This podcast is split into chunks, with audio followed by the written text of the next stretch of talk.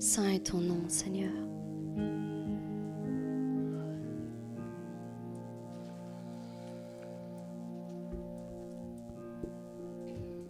Alléluia. Béni sois-tu, Seigneur. Voilà, la louange s'arrête ici. Mais avant de commencer, de passer à la parole, de laisser la place euh, au pasteur Salvatore, j'aimerais faire une petite annonce concernant l'association Alphabet d'Afrique. Comme certains le savent, l'association Alphabet d'Afrique est une association dans laquelle nous nous sommes engagés. Et euh, nous, la, nous la dirigeons en compagnie euh, d'une sœur qui habite en France, qui s'appelle Sonia euh, Medjerak. Et, euh, et voilà, je voudrais vraiment vous faire cette annonce. Il y a aussi, oui, pardon, il y a aussi notre envoyé sur place qui s'appelle Romaric. donc, j'aimerais vous faire cette annonce et vous dire que euh, nous débutons euh, une récolte de fonds pour euh, l'association Alphabet d'Afrique. Cette association vient en aide aux enfants qui sont démunis dans, dans plusieurs régions de l'Afrique. et nous avons à cœur vraiment de soutenir ces enfants. C'est pourquoi nous avons commencé cette œuvre. Euh, nous avons euh, par le passé déjà fait plusieurs euh, interventions dans lesquelles nous avons fourni avec les, dons que nous avons reçus, nous avons fourni des fournitures scolaires pour les enfants à, plusieurs reprises. Mais cette année, nous voudrions soutenir un ou plusieurs orphelinats dans la région de l'Afrique, dans plusieurs régions de l'Afrique. Euh, je dis un ou plusieurs parce que cela va dépendre de la sol que nous récolterons. Euh, nous avons euh, plusieurs contacts déjà, ce n'est pas cela qui manque, que ce soit au Cameroun, au Congo au Mali et d'autres encore. donc, selon la somme que nous allons pouvoir récolter, nous soutiendrons divers orphelinats. si vous voulez plus de renseignements, vous pouvez aller sur le site sur notre site le bon samaritain euh, euh, vous allez dans l'onglet œuvres humanitaires et là vous verrez il y a déjà un déroulant où il y a plusieurs, euh, plusieurs associations que nous avons et notamment Alphabet d'Afrique. cette récolte se fera jusque fin août. Elle débutera le 1er, 1er juillet et euh, se terminera fin août. Je ne sais pas si la si l'affiche est euh, on la voit correctement, mais euh, de toute façon nous allons la publier sur Facebook et vous aurez toutes les coordonnées nécessaires pour pouvoir faire pouvoir participer. Donc cette récolte donc se fera donc du 1er juillet jusqu'à fin août, comme je vous l'ai dit. Libre à vous d'y participer ou non. Euh, elle peut se faire, votre participation peut se faire via PayPal. Nous avons un compte PayPal euh, au nom de sadgentil74@hotmail.com où euh, on peut encore aussi intervenir par Western Union pour ceux qui sont dans d'autres pays et à qui cela convient mieux. Mais là, je vous demande d'adresser un mail et nous vous donnerons toutes les informations nécessaires. Donc euh, la parole nous dit, sachez-le, celui qui sème peu moissonnera peu, et celui qui sème abondamment moissonnera abondamment. Que chacun donne comme il l'a résolu en son cœur, euh, sans tristesse ni contrainte, car Dieu aime celui qui donne avec joie. Et Dieu peut vous combler de toutes sortes de grâces, afin que, possédant toujours en toutes sortes de quoi satisfaire à tous vos besoins, vous ayez encore en abondance pour toute bonne œuvre. Selon qu'il est écrit, il a fait des largesses et il a donné aux indigents, sa justice subsiste à jamais. Ou encore dans Jacques 2, à partir du verset 14, il est dit, Mes frères, que sert-il à quelqu'un de dire qu'il a la foi s'il n'a pas les œuvres? La foi peut-elle sauver? Si un frère ou une sœur sont nus et manquent de la nourriture de chaque jour, et que l'un d'entre vous lui dise Allez en paix, chauffez-vous et rassasiez-vous, et que, que vous ne leur donniez pas ce qui est nécessaire au corps, à quoi cela sert-il? Il en est ainsi de la foi, si elle n'a pas d'œuvre, elle est morte en elle-même. Donc nous le savons, la foi sans les œuvres est morte. C'est pourquoi euh, la démonstration de notre foi doit être concrétisée par des œuvres humanitaires envers les plus démunis. Mon souhait est que nous puissions tous ensemble soutenir tous ces enfants en difficulté. Tous ces enfants qui ont été abandonnés par leurs parents et qui souffrent quotidiennement. Donc, euh, comme nous le savons, l'union fait la force et c'est avec une multitude de petites gouttes que nous remplissons les océans. Je veux simplement vous donner un petit exemple. Je parlais avec euh, mon mari et on, on se disait que si seulement chaque enfant de Dieu pourrait contribuer avec une participation de 1 euro, nous pourrions récolter euh, de grands, de fonds. Euh, nous pourrions récolter vraiment euh, une, une, grande, une grande euh, moisson. Merci. J'ai dérapé sur le mot.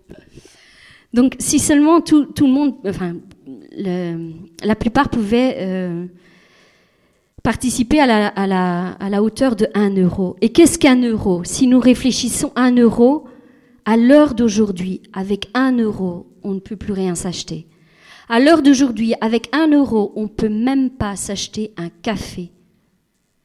Un café en Belgique, sachez-le, coûte déjà 1,40 euro. Une tasse de café coûte 1,40 euro. En Suisse, je vous le dis même pas, 2,38 euros. Un pain, 2,40 euros. Donc tout ça pour vous dire, c'était un simple exemple, tout ça pour vous dire que 1 euro à l'heure actuelle ne vaut rien, ne vaut pas grand-chose. Alors si chacun d'entre vous pouvait déjà euh, pouvait participer avec un euro, je pense que euh, on pourrait récolter vraiment de, des fonds importants pour pouvoir soutenir chacun de, de ces enfants qui sont dans les orphelinats. Donc je vous laisserai réfléchir à cette proposition. C'est une proposition, il n'y a rien de contraignant. Euh, libre à vous de participer ou de ne pas participer. Euh, c'est une affaire entre vous et Dieu. Euh, sachez que si vous participez pas, bien l'œuvre se fera quand même. Et si vous participez bien, vous serez, vous serez les témoins de cette œuvre que Dieu va faire. Parce que quand nous aurons, euh, euh, nous aurons fait ces dons, nous euh, témoignerons de tout ce que Dieu a pu opérer au milieu de ses enfants. Nous mettrons les, les photos, comme chaque fois, et euh, leurs témoignages. Donc, euh, laissez parler Dieu à votre cœur et que ce soit lui qui puisse vous dire la somme sur laquelle vous puissiez vous investir. Voilà, vraiment, que c'est lui qui vous dicte euh, euh, cette somme. Euh, sentez vraiment vous libre et laissez Dieu déposer dans votre cœur ce pourquoi il veut que vous vous investissiez. Si vous faites un don plus important, eh bien, c'est bien que Dieu vous bénisse. Et si vous faites un don de 1 euro, c'est bien que Dieu vous bénisse. Donc voilà, l'important c'est que le peuple de Dieu s'unisse pour une même cause et bénisse ces enfants qui sont démunis.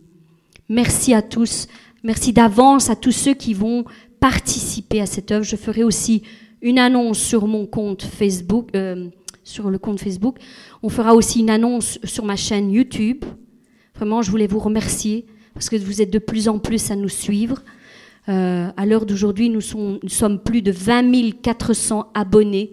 Je ne, jamais je n'aurais pu croire qu'une œuvre aussi incroyable aurait pu se faire. Donc euh, voilà, libre à vous de pouvoir participer euh, à cette œuvre que Dieu fait au milieu de nous. Soyez bénis infiniment et abondamment, bien au-delà de tout ce que vous pensez ou imaginez. Amen. Amen. J'ai demandé à ma sœur de prier pour euh, le message. On entend bien, oui?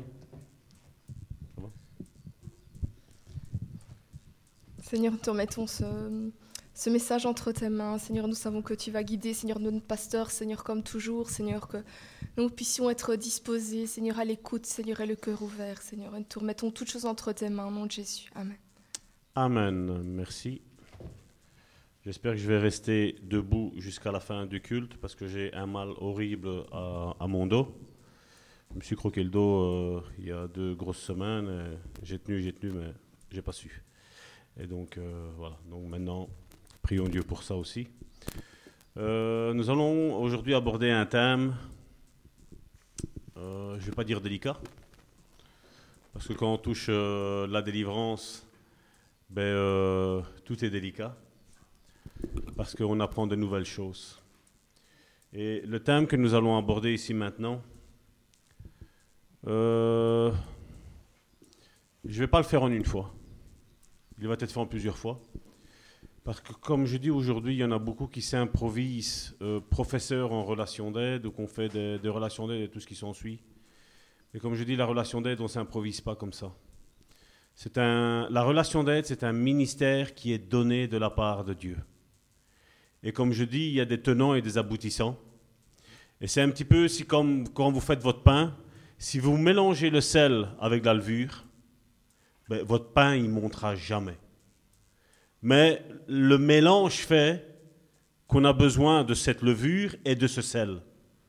Et il y a un endroit où on met la levure, et il y a un endroit ou un temps où on vient mettre le sel.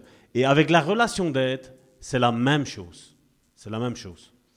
Ici, le thème qu'on va aborder aujourd'hui, c'est le rejet.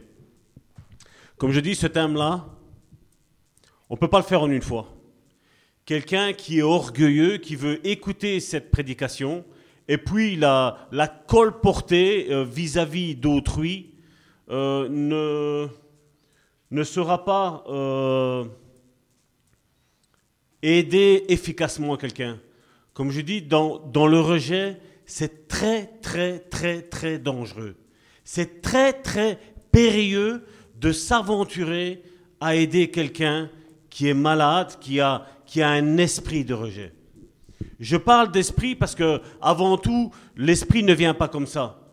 Comme je dis, euh, un démon n'entre pas comme ça. Je ne veux pas voir des démons euh, partout, à gauche et à droite. Mais comment le démon s'installe? C'est que à partir de choses répétitives et continues, la blessure se transforme en un démon. C'est une porte d'entrée pour les démons d'entrer et de sortir dans la vie des chrétiens. Donc, je ne vais plus parler de la délivrance qui, doit être opérée vis-à-vis des chrétiens. Il y en a trois qui ont été faites. Je crois qu'elles ont été mises en long et en large. J'ai eu un témoignage d'un frère Dominique qui est en Afrique, qui m'a écrit Tes messages sont enrichissants. Ils, sont, ils tombent vraiment d'appoint. Ils m'ont vraiment éclairé. Il fait Comme ça, on, ne sait pas. euh, on ne sait pas attaquer le message. C'est clair, c'est net, c'est précis. Et je vais essayer de faire la même chose avec le rejet, comme je le dis. Ben, on ne sera pas le faire en une fois. On ne sera pas. C'est impossible. Mais des moments comme celui-ci, des moments où on parle de délivrance, où on parle des états d'âme, parce que ça aussi, je veux parler de ça. Parce que bien souvent, on me dit, ah, on prend tous les, tous les mots qu'on a. hein. Euh, non, il a un état d'âme de rejet. C'est pas un état d'âme de rejet. C'est un esprit de rejet. C'est un démon de rejet qui agit dans la vie des personnes. Et je vais taper fort. Vous allez me dire, Salvatore, tu exagères.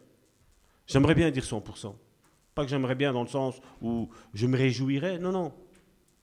Mais le rejet fait partie intégrante de tout chrétien. Et on va dire que 99% l'ont. Et le 1%, ce sont ceux qui l'avaient et qui ont été guéris. Gloire à Dieu. Parce que Dieu guérit encore aujourd'hui de ce rejet. Et je sais que c'est, ton moment. Il y a des rendez-vous divins qu'il ne faut absolument pas rater. C'est des moments où, comme je dis, où Dieu, vous prenez, je vous dis, c'est tout le temps ça, vous prenez cet arbre qui est grand, qui a tous ses feuillages, mais Dieu, qu'est-ce qu'il va faire? Il va tailler cet arbre. Il va l'amincir pour que vous ayez plus facile à vivre votre vie chrétienne. À ne plus être sous une angoisse, sous une opprobre, sous un mal-être, sous un manque de paix. Regardez les églises. Si tout le monde serait guéri, pourquoi il y a toutes ces guerres dans les églises? Pourquoi il y a toutes ces divisions?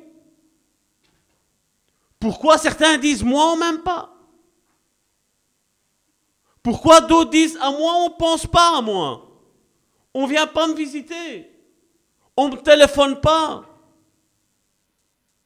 Moi, moi, moi. Encore une fois. Regarde ton voisin et dis-lui, aujourd'hui c'est ton jour.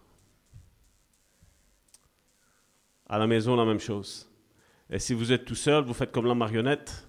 Vous faites aujourd'hui c'est ton jour. Aujourd'hui c'est le moment où Dieu va guérir une bonne partie de ta vie, mon frère, ma soeur.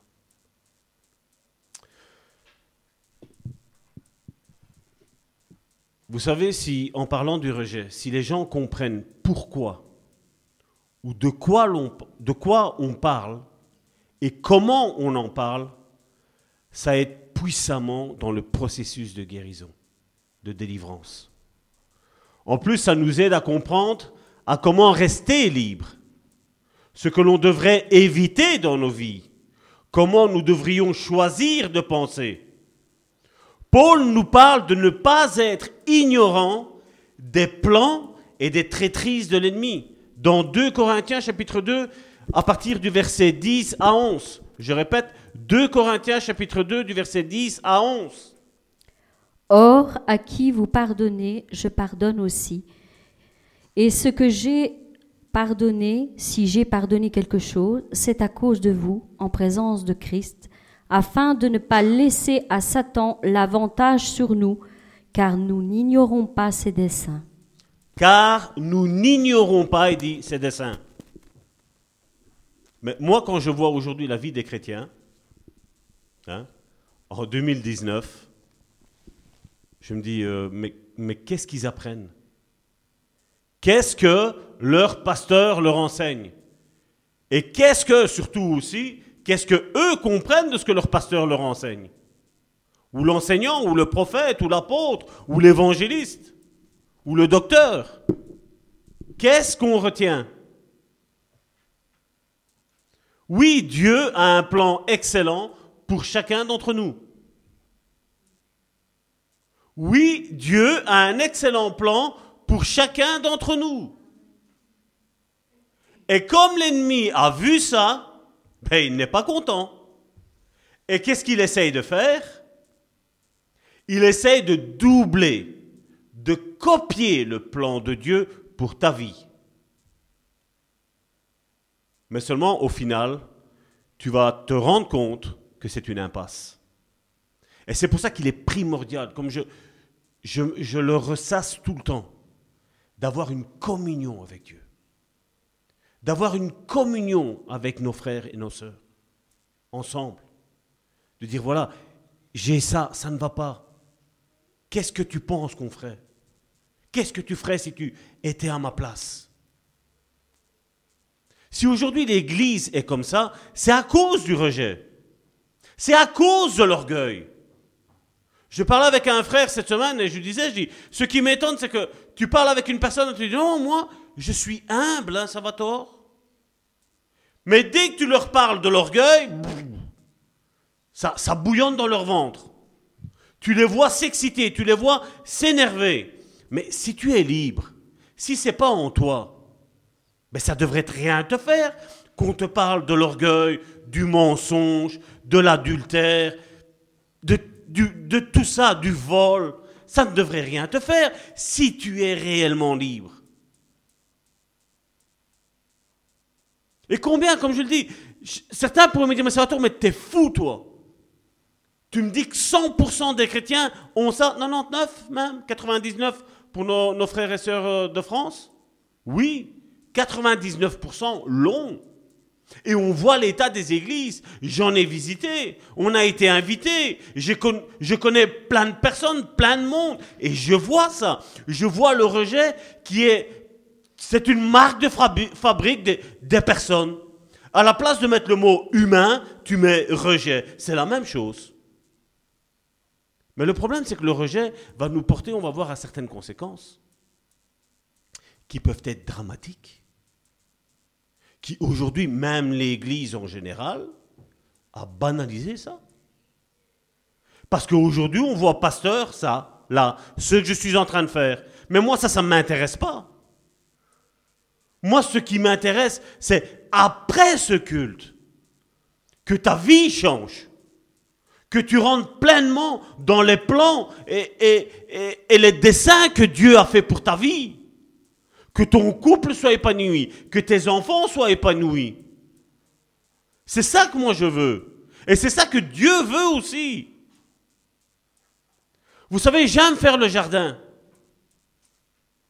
Et vous savez, quand une année vous faites votre jardin, et qu'après vous avez, récolté tout ce qu'il y avait dans votre potager, donc déjà pendant, que les, fruits deviennent matures, vous avez vos salades qui sortent, vous avez vos radis qui sont là, vos concombres, vos gourgettes et tout ce qui s'ensuit, ben, tous les jours il faut être dans son jardin en train d'épier la mauvaise herbe et en train de la retirer. Parce que tu laisses une semaine ton jardin en plan, ben, quand tu arrives c'est fini. Tu ne reconnais plus où est ta plante. Et comme je dis, dans la vie du chrétien, c'est la même chose. Si tu, si tu n'entretiens pas ta vie chrétienne, c'est ce qui va arriver.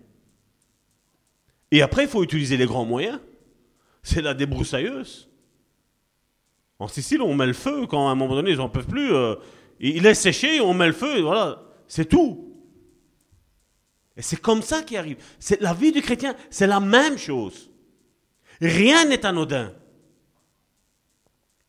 Et comme je dis, c'est non seulement notre vie chrétienne personnelle, mais surtout aussi notre vie de groupe, d'église, de, ministère. Parce qu'aujourd'hui, combien de pasteurs ont le rejet? Parce que je parle de pasteurs, mais je parle des cinq ministères.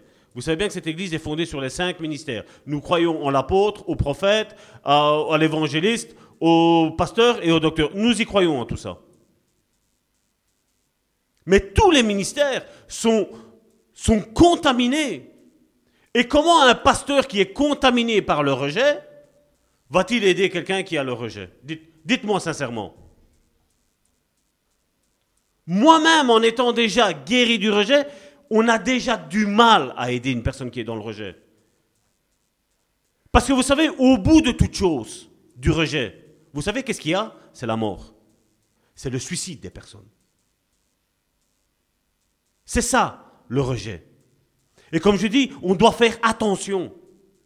Attention à ce qu'on dit. Attention à ne pas, se, à ne pas s'enorgueillir qu'on sait aider les personnes. Parce qu'il y a un grand danger. La même chose quand on, s'immisce dans la vie de couple, quand des couples sont, sont déchirés, quand des couples ont des problèmes. On ne s'immisce pas comme ça. Il faut regarder ce qui se passe dans l'un, qu'est-ce qui se passe dans l'autre, et avec les deux, on fait la recette. Dieu donne cette recette. Je me rappelle avec mon épouse, une fois nous avons été appelés par une personne qui était euh, assez âgée, et ça faisait 25 ans, 20 ans, 25 ans, je ne sais plus, c'était une longue, longue année, où mari et femme, ils étaient en dispute, ils étaient sous le même toit, mais il n'y avait plus de communication, il n'y avait plus de relation entre hommes et femmes, et nous avons été appelés. Un sujet très facile à traiter, n'est-ce pas? Hein? Et nous sommes assis autour de la table avec mon épouse. Et la dame a discuté plus d'une heure et demie, deux heures, je ne sais plus combien de temps. C'était énorme. Et moi, tout le long, c'était Seigneur, donne-moi une parole. Seigneur, donne-moi une parole. Parce que j'avais ce passage qui me passait dans la tête. Seigneur, dis seulement une parole et mon serviteur sera guéri. Et là, c'est ce que je disais pour cette personne que j'avais là en face de moi. Je dis, Seigneur, donne-moi une parole. Bien entendu, je ne vais pas vous dire la parole que j'ai eue.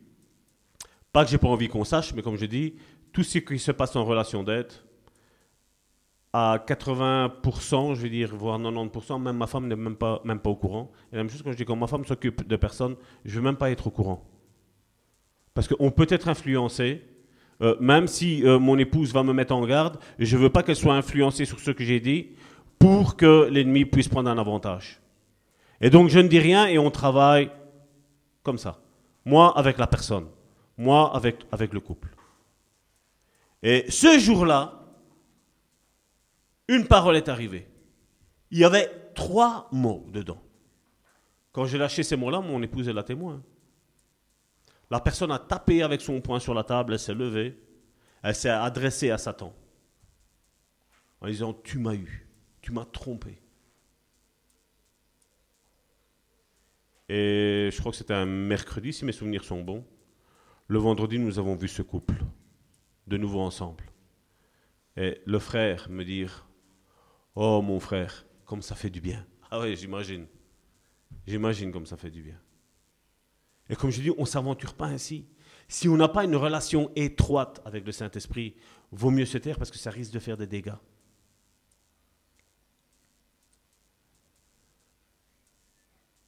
La même chose, je parlais tantôt d'entretien. Votre voiture, si vous ne faites pas l'entretien, qu'est-ce qui va se passer? Qu'est-ce qui va se passer si on ne fait pas l'entretien? Qu'est-ce qui va se passer si dans ta voiture tu ne mets pas le plein d'essence ou le plein de diesel ou le plein, le plein d'électricité maintenant? Ou le plein de gaz? Qu'est-ce qui va se passer? Oui Pas de souci. Tant que le réservoir, il y a quelque chose dedans. Tant qu'il y a cette goutte qui est là. Mais une fois que cette goutte-là est usée, qu'elle a passé dans les tuyaux, je ne dis même pas qu'elle arrive dans le moteur parce qu'elle n'y arrivera même pas. Qu'est-ce qui va se passer? Ben, La voiture va s'arrêter. Et c'est ce qui arrive malheureusement avec les chrétiens. Et c'est pour ça que je dis, des, des, prédications comme nous sommes en train de faire aujourd'hui au sein du bon samaritain, il faut les prendre à deux mains. C'est des, des rendez-vous divins. D'autres sont en train de les faire. D'autres ont déjà commencé aussi. Mais c'est sûr que ça ne va pas nous attirer, la gloire des personnes, c'est sûr et certain. Même les religieux eux-mêmes, qui sont pris dans les rejets, qui sont pris dans l'orgueil, ils ne veulent pas de la guérison, ils n'en veulent pas. Et je ne vais pas dire que je suis étonné aujourd'hui de dire ça, parce que c'est un constat que j'ai dû faire. La première fois que j'ai lu Jésus dire à quelqu'un qui était malade, qu'est-ce que tu veux que je fasse? Ben, Quand j'ai lu, je me suis arrêté, je me suis dit, Seigneur, ben, tu sais bien ce qu'il y a à faire. Je ne sais plus si c'était un paralytique. S'il est paralytique, je dis, tu sais bien qu'il veut la guérison. À ce moment-là, quand j'ai commencé à dire ça, je n'ai pas compris. Là, maintenant, je le comprends. Là, je comprends. Et ça, quand on me dit qu'on a des problèmes en couple, en famille, en tout ce qui s'ensuit, je dis, mais qu'est-ce que tu veux que je fasse? Mais Je pose la même question que Jésus a fait. Parce que beaucoup, aujourd'hui, malheureusement, n'ont pas envie d'être guéris aujourd'hui. Aujourd'hui, beaucoup s'apitoient sur leur sort. Et ça, c'est une des racines du rejet, ça. S'apitoyer sur son sort, on va le voir. Beaucoup disent, ah, on vient au Seigneur et voilà, tout est beau, tout est merveilleux, voilà, le monde des bisounours. Tout va bien. Ah ouais? Mais comme je dis, il faudrait s'arrêter tous devant une glace et dire, qu'est-ce qui va bien dans ta vie? Et qu'est-ce qui va mal dans ta vie? Non, je ne pense absolument pas que quand tu viens au Seigneur, tout va bien. Et comme je dis, ben, si tu ne viens pas au Seigneur, ça risque d'être pire. Parce que non seulement il y a une souffrance ici-bas, mais après il y a une souffrance encore après. Donc, comme je dis, autant guérir le problème, parce qu'un problème qui n'est pas réglé restera toujours un problème qui n'est pas réglé. C'est bête, hein mais c'est comme ça. Si je sais que dans ma vie, il y a un souci, de vol, de mensonge, ou, que sais-je, s'il n'est pas réglé, il n'est pas réglé. Hein. il est toujours là. Hein. Ce n'est pas la grâce qui efface ça. Hein. Ce que je commets, c'est là. C'est écrit. Et c'est pour ça, comme je disais tantôt, Dieu a donné à l'Église, parce que le, ministère de relation d'aide, de cure d'âme, de délivrance, c'est fait, c'est pour l'Église. On le retrouve dans 1 Corinthiens chapitre 12, verset 28, quand à un moment donné, il dit, il y en a qui ont le ministère de secourir. Qu'est-ce que ça veut dire secourir? Aider. Aider. Qui normalement, pour moi, devrait être le rôle du pasteur. T'aider. Parce que si vous prenez Ézéchiel 34, on ne le lira pas, vous le lisez à la maison. Ézéchiel 34 nous parle de Dieu en veut aux pasteurs d'Israël qui prenaient soin de eux-mêmes et ne prenaient pas soin des brebis. Mais comme je dis, c'est facile de jeter la pierre, comme je dis, sur le pasteur. Et je dis pas ça parce que je suis pasteur, je le dis depuis le début ça. Vous regardez toutes les prédications, j'ai tout le temps dit. C'est facile de jeter la pierre sur le pasteur si le chrétien n'a pas envie aussi d'être guéri. d'être restauré, d'être relevé. Parce que bien souvent, quand, quand il y a histoire avec le péché, vous savez que la réponse qui m'arrive tout le temps, vous savez c'est quoi? Moi je règle mes problèmes avec Dieu. Ah ben réglez alors avec Dieu. Hein. Ouais mais tu sais venir me chercher? Non. Demande à Dieu qu'il te conduise. Si Dieu fait tout, et qu'on n'a pas besoin de l'Église, on n'a pas besoin des ministères, ben demandons à Dieu qu'il le fasse. Alors là, après, on est fâché avec Salvatore. Hein. Mais je suis désolé, c'est comme ça. 1 Corinthiens chapitre 12, verset 28. Et Dieu a établi dans l'Église premièrement des apôtres, secondement des prophètes, troisièmement des docteurs, ensuite ceux qui ont le don de, de miracles, puis ceux qui ont le don de guérir, de secourir, de gouverner, de parler diverses langues. Tous sont-ils apôtres? Tous sont-ils prophètes? Tous sont-ils docteurs? Tous ont-ils le don des miracles? Tous ont-ils le don des guérisons? Tous parlent-ils en langue? Tous interprètent-ils? Aspirez aux dons les meilleurs, et je vais vous encore vous montrer une voie par excellence. Parce que ça aussi, aujourd'hui, on parle de ministère. Mais la parole ministère, qu'est-ce qu'elle veut dire? Service. Tu rends un service à autrui. C'est ce que ça veut dire. Mais combien de personnes avec le rejet aujourd'hui aspirent aux places? Ah, moi je prêche. Ah, moi je suis prophète. Moi je suis ça. Moi je suis là. Et ta formation? Moi je fais tout avec Dieu. Si Dieu t'a donné une église, Dieu va d'abord commencer par l'église. D'abord par l'église. Parce que l'église est une école. L'église est une caserne où elle prépare des militaires, les militaires du Seigneur, qui n'ont pas d'armes blanches, ils n'ont pas de fusil, ils n'ont pas de bazooka, il n'y a rien de tout ça. L'arme que nous avons, l'arme la plus puissante, c'est la prière. L'arme la plus puissante que nous avons, l'autre, c'est le bouclier, la foi. Nous l'avons dans Ephésiens, cette arme. Les armes sont détaillées là-dessus. Karine avait déjà prêché, je crois, là-dessus, si mes souvenirs sont bons. Ben, non, j'ai pas envie de prier. Non, j'ai pas envie de lire la Bible. La Bible, elle me dit dans 1 Pierre, je ne l'ai pas pris, mais vous lisez le 1 Pierre chapitre 1er, il est mis que c'est la Bible qui nous fait naître de nouveau. Tu lis pas ta Bible, c'est ce qu'il est mis. Tu n'es pas né de nouveau. Parce que c'est la Bible qui nous fait naître de nouveau. Tu n'as pas de vie de prière avec le Seigneur constante. Je ne suis pas là en train de vous dire prier 3, 4 heures par jour. Je ne suis pas en train de vous dire ça. C'est pas ça que je suis en train de dire. Mais si tu n'as pas une vie de prière, Osée chapitre 4 verset 6 te concerne. Mon peuple périt parce qu'il ne me connaît pas.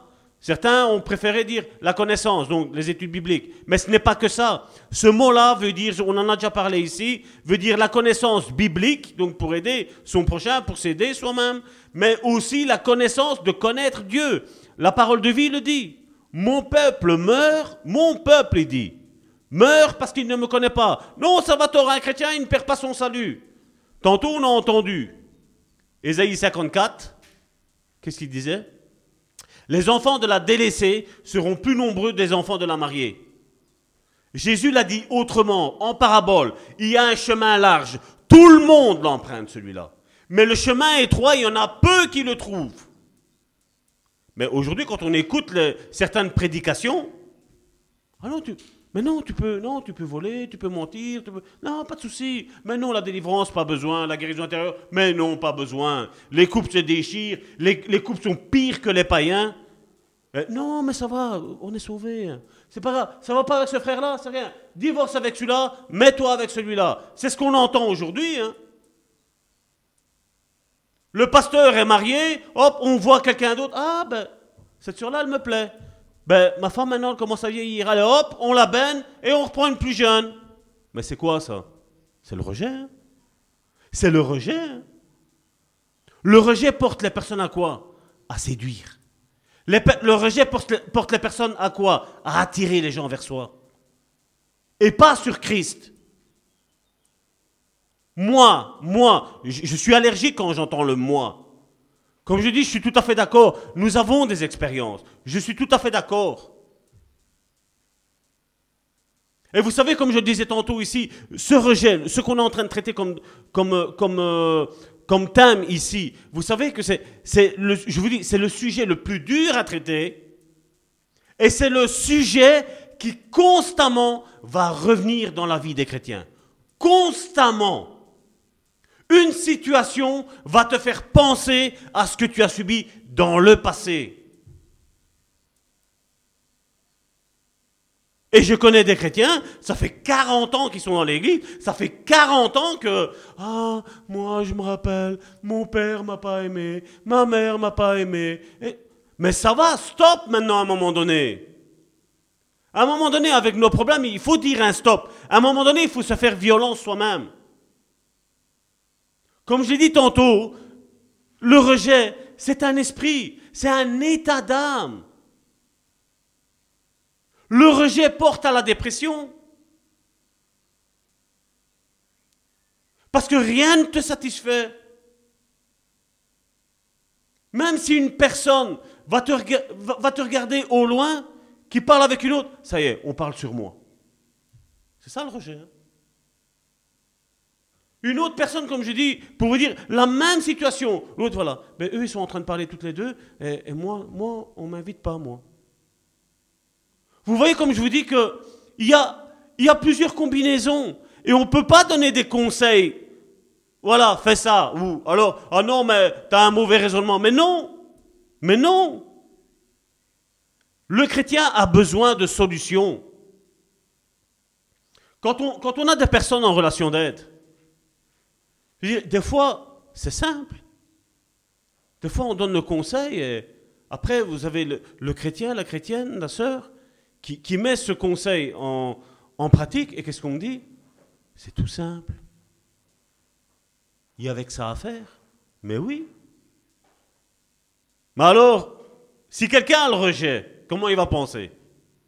Moi j'ai le rejet, j'ai une personne qui a le rejet, qui n'arrive pas, un exemple, à aider ses enfants dans la croissance. Ben, si j'ai le rejet, qu'est-ce que je vais faire? Ben, toi, tu ne sais rien, ça fait 30 ans que tu es dans la foi, ça fait combien d'années que tu vas à l'église, et qu'est-ce qui se passe? Ben, tu n'arrives même pas à élever tes enfants, tu es une mauvaise mère, tu es un mauvais père, et voilà. Et on rentre dans les disputes, on rentre dans les, dans les discussions. Mais comme je dis toujours, pourquoi Dieu a voulu que nous soyons ensemble? Pourquoi Dieu a voulu qu'il y ait une église, où il y ait un rassemblement? Pourquoi la Bible me dit que nous devons veiller les uns sur les autres? Pourquoi? Pour ça. Et comme je dis, n'aie pas peur. Ma femme est là, moi je suis là, d'autres sont là, sont en train de se lever. Nous sommes là pour aider. Peu importe quel est ton péché, nous sommes là pour aider. Nous ne sommes pas là pour condamner. Nous ne sommes pas là pour ça. Vous savez pourquoi l'ennemi nous, nous haït? Vous savez pourquoi l'ennemi ne nous aime pas? Vous savez le pourquoi? Tout simplement parce que Dieu nous aime. Et tantôt on l'a chanté, même si je ne ressens pas ton amour, même si j'ai l'impression que tu ne m'aimes pas. Parce que ça, une personne qui a le rejet, ben, c'est ce qu'elle pense. Elle rentre dans ce mécanisme. Voilà, Dieu a donné une bénédiction à un tel frère, et moi quoi? Je sens mauvais? Et moi, tu m'oublies, Seigneur alors on rentre dans une guéguerre avec le Seigneur. Alors le Seigneur, ben, c'est pas le moment, il, va te donner ce que, ce que tu as. Maintenant, est-ce que c'est que tu dois comprendre quelque chose? Est-ce que c'est un chemin ou c'est une formation qui doit être là pour dans ta vie? Je ne le sais pas. Mais Dieu sait toutes choses. Et c'est pour ça que la première des choses qu'il faut faire quand une personne a un rejet, et ça je veux dire, c'est dans l'état général, je veux dire, c'est un, on va dire une règle, une règle. Hein. Il faut amener la personne qui est prise de rejet, et comme je dis, c'est 99% pour les Français, donc 99%, 99% pour ici en Belgique. Ça, ça touche quasi tout le monde. C'est que déjà, moi-même, toi-même, nous-mêmes, nous devons comprendre que Dieu nous aime. Parce que le rejet, ça veut dire quoi? C'est que je me sens rejeté je me sens mis à part par les autres. Des fois, ça peut être vrai, mais des fois, ça peut être faux. Parce que nous travaillons avec l'ennemi dans ce cas-là, dans le rejet.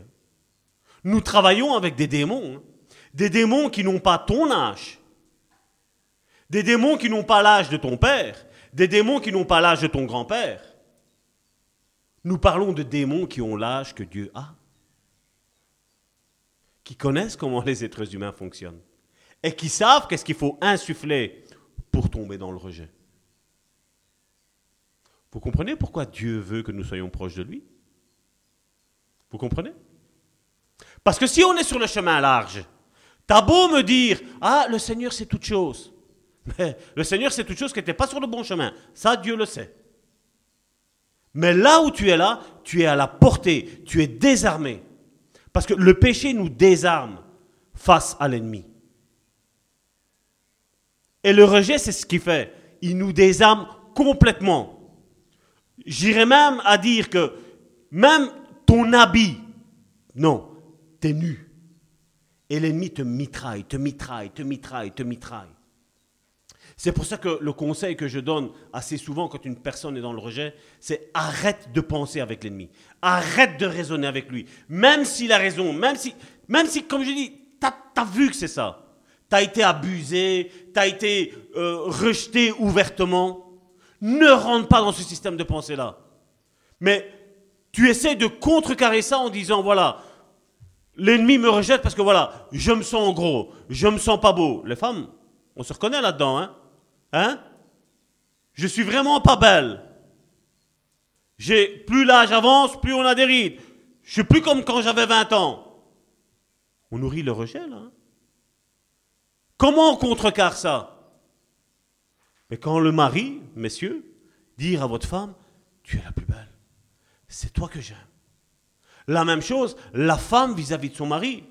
La même chose, les parents vis-à-vis de leurs enfants. Parce que des fois, quand j'entends ce qu'on me dit sur, sur les enfants, mais comme je dis, je comprends, je comprends. Mais je me dis, comment tu peux dire ça en tant que père? Comment tu peux dire ça en tant que mère? Vous savez comment rentre aussi le rejet? Je vais, c'est, quelque chose qui me passe ici maintenant par la tête que je n'avais pas pris note, mais je vais vous le dire. Comment, dès l'enfance, dès ce que le monde appelle un fœtus, moi j'appelle ça un enfant directement, dès le premier jour où le, spermatozoïde est dans l'ovaire de la femme, pour moi c'est un enfant la vie va déjà commencer parce que mon Père est déjà à l'œuvre dans la vie de cet enfant-là. Généralement, quand on a le premier, on s'en moque un petit peu, que ce soit un garçon, que ce soit une fille. Hein Mais après, quand arrive le deuxième, si on a eu une fille, on a envie d'un garçon. N'est-ce pas? On a envie d'avoir le couple. Et qu'est-ce qui se passe? Quand on est chrétien, on prie.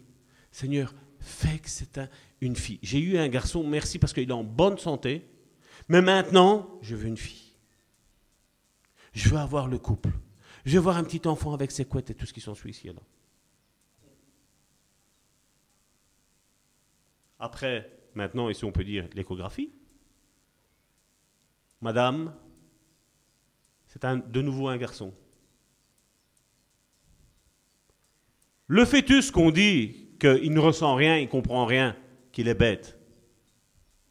Zut, je viens de...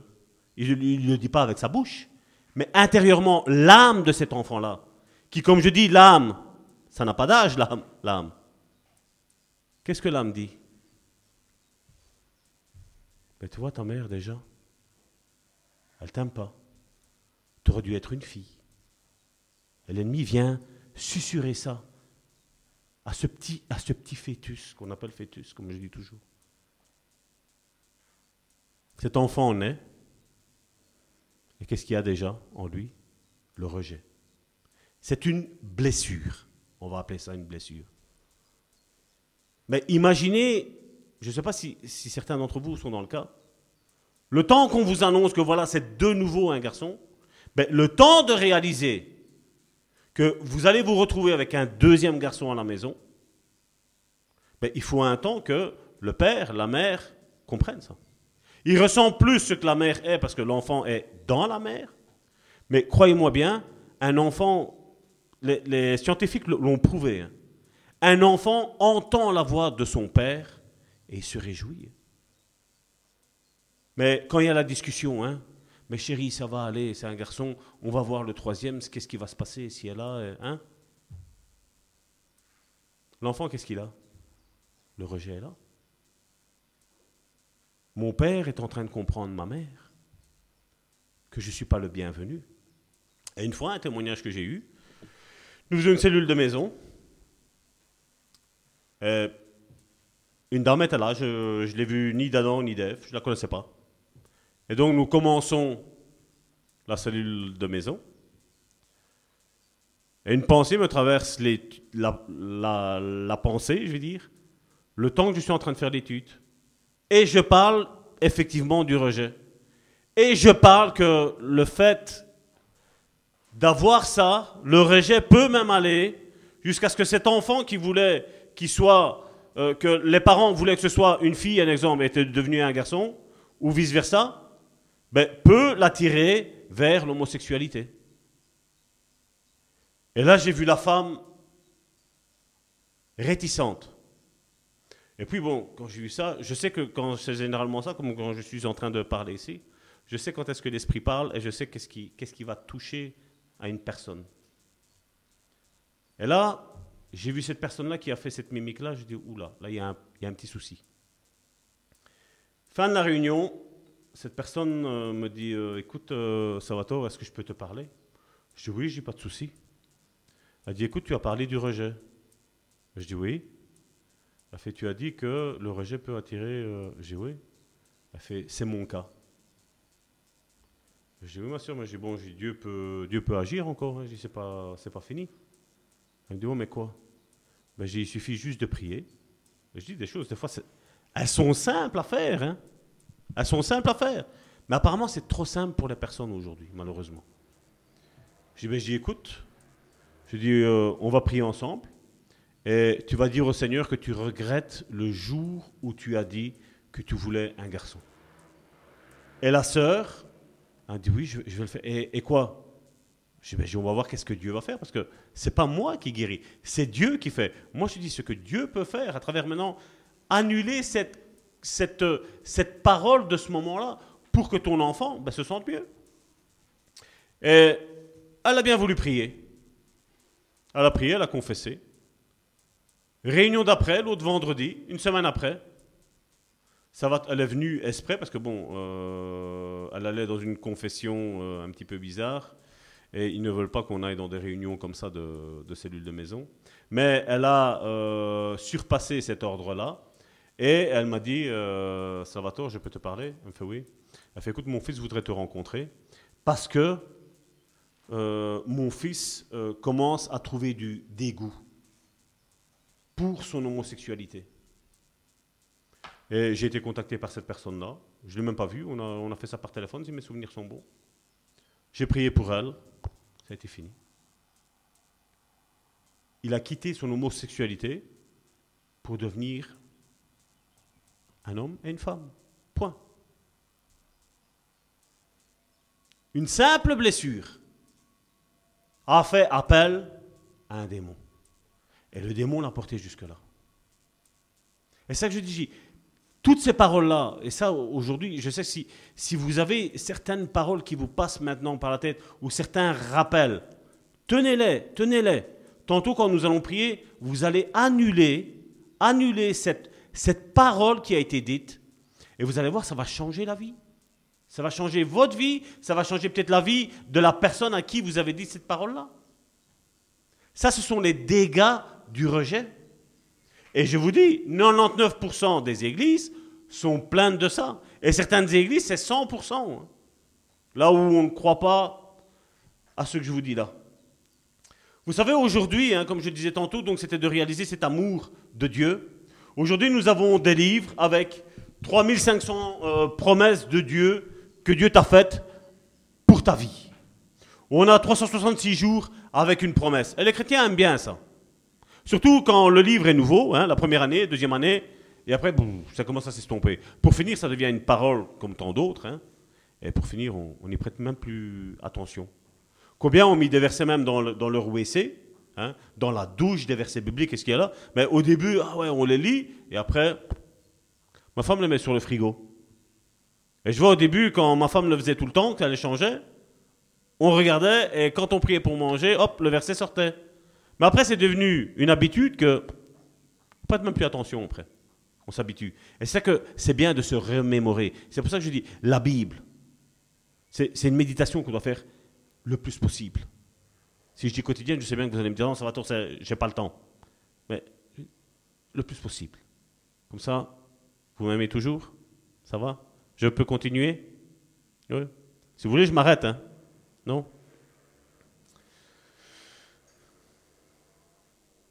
Regardez ce que Dieu nous dit dans Ésaïe, chapitre 54, verset 10. Quand les montagnes s'éloigneraient, quand les collines chancelleraient, mon amour ne s'éloignera point de toi, et mon alliance de paix ne chancellera point, dit l'Éternel qui a compassion de toi. Mon amour ne s'éloignera pas de toi. Même si Dieu n'en veut pas aux montagnes, hein. parce que bien souvent on voit que Dieu parle aux montagnes, Dieu parle au ciel. Euh, Dieu, non, Dieu a créé les montagnes. C'est pas qu'il en veut les montagnes. Les montagnes, c'est magnifique. Quand vous regardez la Suisse, c'est magnifique. Mon frère Alain, c'est son Mont Blanc. Mais quand, on regarde les montagnes, c'est beau.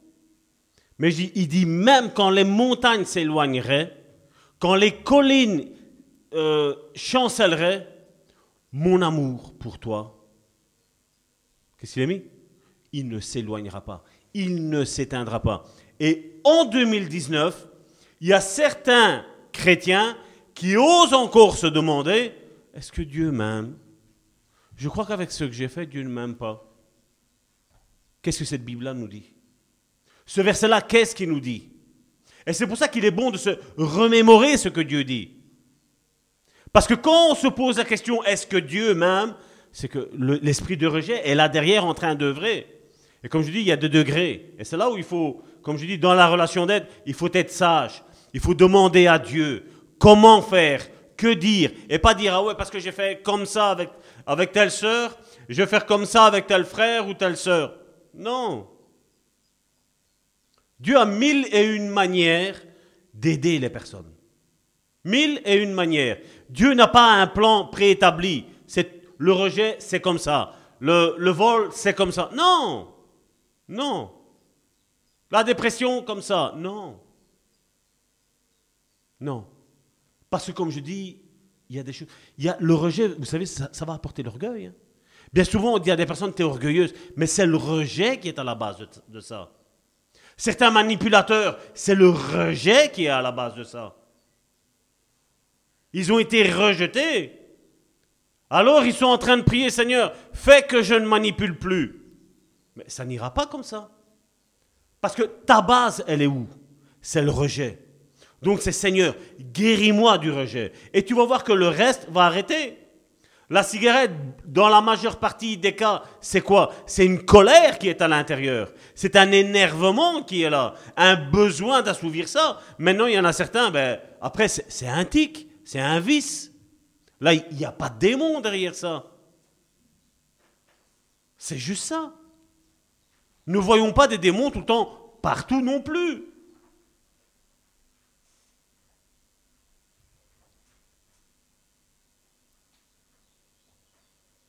Un autre passage, Jean chapitre 15 à partir du verset 9 à 11. Comme le Père m'a aimé, je vous ai aussi aimé. Demeurez dans mon amour.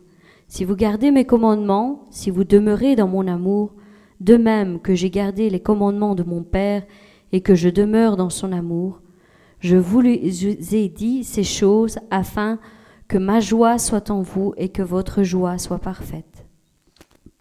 Que dit ce passage? Parce que comme je dis des fois aussi, ça aussi, on est tellement orgueilleux de dire, vous savez, il y a le prédicateur qui est en train de dire le passage biblique, et alors on suit derrière pour dire, je connais, moi, ma Bible.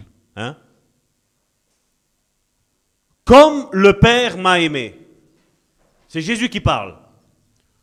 Comme le Père m'a aimé, je vous ai aimé. Le comme là en question, ça veut dire quoi? Moi Jésus, il disait, là Jésus, il dit, moi Jésus, je sais comment Dieu m'aime. Je sais la quantité. Je sais l'intensité. Je sais que derrière l'amour que Dieu a vis-à-vis de moi, disait Jésus, il est pur. Il n'est pas manipulateur. Il dit, comme le Père m'a aimé, il dit, moi aussi, Jésus dit, je vous ai aimé de la même manière, de la même intensité.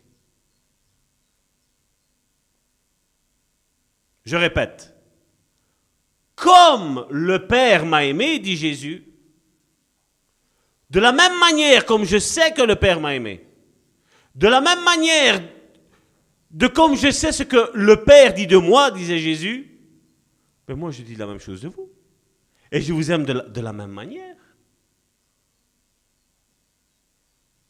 Est-ce que ça vous ouvre un petit peu les œillères pour comprendre réellement l'amour que Dieu le Père a envers nous?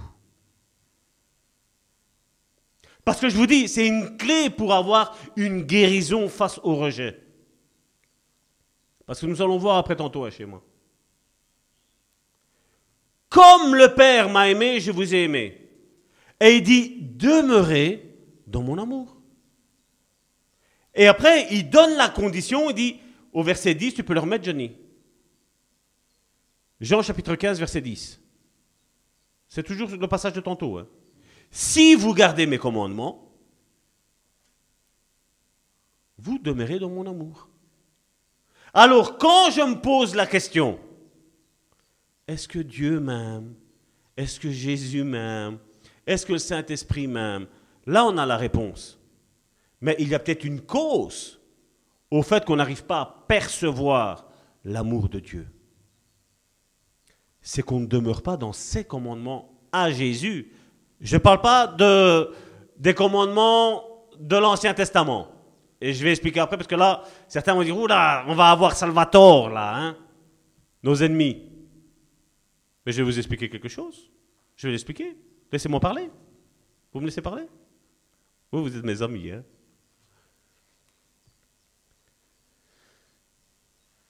Regardez ce que, dans la première épître de Jean, au chapitre 3, verset 23, ce qui nous est dit. Et c'est ici son commandement. Voilà. Jean, l'apôtre Jean, donne le commandement de Jésus. Et regardez qu'est-ce qu'il nous dit. Que nous croyons au nom de son Fils Jésus-Christ et que nous nous aimions les uns les autres selon le commandement qu'il nous a donné. Il faudrait essayer de comprendre, laisse ce, laisse ce verset biblique là, et vous le, vous le méditez bien à la maison. 1 Jean, chapitre 3, verset 23. Et c'est ici son commandement. Il parle du commandement que Jésus a laissé. C'est que nous croyons au nom de son Fils Jésus-Christ. Donc, si quelqu'un croit au Fils de Jésus-Christ, et après, qu'est-ce qu'il dit? Et que nous nous aimions les uns les autres. Pourquoi La question qu'il faudrait se poser, c'est pourquoi nous devons nous aimer les uns les autres? Parce que Dieu sait que l'homme et la femme, les deux, l'homme et la femme, sont faibles face au rejet. Dieu, quand il a créé Adam, il- et après a, il a créé les animaux et il a créé Adam, ben voilà, il n'était pas seul, il avait quand même des animaux. Et le sentiment de Jean, c'était quoi? Il n'y a rien qui le satisfaisait. Il n'y a rien qui lui fasse de la compagnie. Il n'y a rien avec qui il pouvait dialoguer. Et Dieu a vu ça. C'est pas que Dieu ne le savait pas. Dieu a voulu voir dans quelles conditions était Adam. Il devait reconnaître, parce que Dieu savait que le rejet porte à l'orgueil. Et ça, c'est quelque chose que, Dieu a fait exprès de créer la femme après, pour pas que l'homme monte dans l'orgueil. Que l'homme s'accapare de la femme. Que la femme s'accapare de son mari. Et l'un et l'autre commencent à se manipuler. L'un et l'autre commencent à se faire du mal. Et Dieu a fait ça pour que Adam se rende compte de sa situation. Et Dieu lui-même l'a dit. Il n'est pas bon pour l'homme qu'il soit seul. Il n'est pas bon. Dieu le sait qu'il n'est pas bon que l'homme soit seul. Et il lui a créé une femme. Dieu n'a pas créé un homme, il lui a créé une femme. Et la même chose, s'il aurait créé la femme d'abord, il lui aurait créé un homme. Aujourd'hui, on ne sait plus quoi penser aujourd'hui. Mais comme je dis, c'est le fruit de cette société qui est en complet rejet, en plein dans le rejet. Et l'Église, mais viens au Seigneur Jésus religieusement et ta vie va changer, mais où est Tintin Il n'y a rien qui change. Rien. Parce qu'on n'explique pas l'amour de Dieu. Parce que l'amour de Dieu est cet antidote, est ce vaccin contre le rejet. Et il faut le réaliser. Et le rejet, comme je dis, ne rentrons pas dans le système de pensée. Je suis là pour, pour vous faire comprendre combien Dieu nous aime aujourd'hui. Mais il le dit, si nous marchons dans ses commandements à Jésus, donc que nous nous aimions les uns les autres, et pas que nous nous disputions les uns les autres. Moi, ça me tue, c'est quand tu vois certains de tes ennemis qui parlent de l'amour de Dieu, et à toi, ils ne savent pas te voir en peinture. Mais je me dis, mais vous êtes schizophrène ou quoi? Ils sont condamnés. Mais je comprends, c'est la racine du rejet qui est là. Et le rejet te, portera, on le verra bien tantôt, il y a un triangle diabolique qui est là. Mais le rejet va te porter à rejeter les autres et au final après à te rejeter même toi-même. Je ne suis pas bien dans ma peau. Alors c'est étonnant. Parce qu'on ne croit pas en ce que je suis en train de dire, mais apparemment on croit en ce que les psychologues disent. Et dites-moi un petit peu pourquoi les centres psychiatriques sont remplis comme ça? Pourquoi on n'arrive pas à vider avec tous les psychologues qu'on a, avec toutes ces personnes qui sont soi-disant, ils ont un métier, ils ont étudié ça, comment ça se fait qu'ils n'arrivent pas à guérir les personnes? Mon médecin, quand j'ai une grippe, il me donne ce qu'il faut pour la grippe et je guéris. Si j'ai une infection, il me donne un antibiotique et je guéris. Ici, j'ai mal au dos, j'ai été au médecin. Ben, le médecin m'a prescrit ce qu'il fallait. Il faut faire de la kiné, monsieur Gentili, il faut faire ci. Ben, il faut le faire. Comment ça se fait que les psychologues, les psychiatres aujourd'hui n'arrivent pas à faire ça? Comment ça se fait que les hôpitaux psychiatriques sont bondés? Il faut me l'expliquer, hein Parce que la racine, elle est là.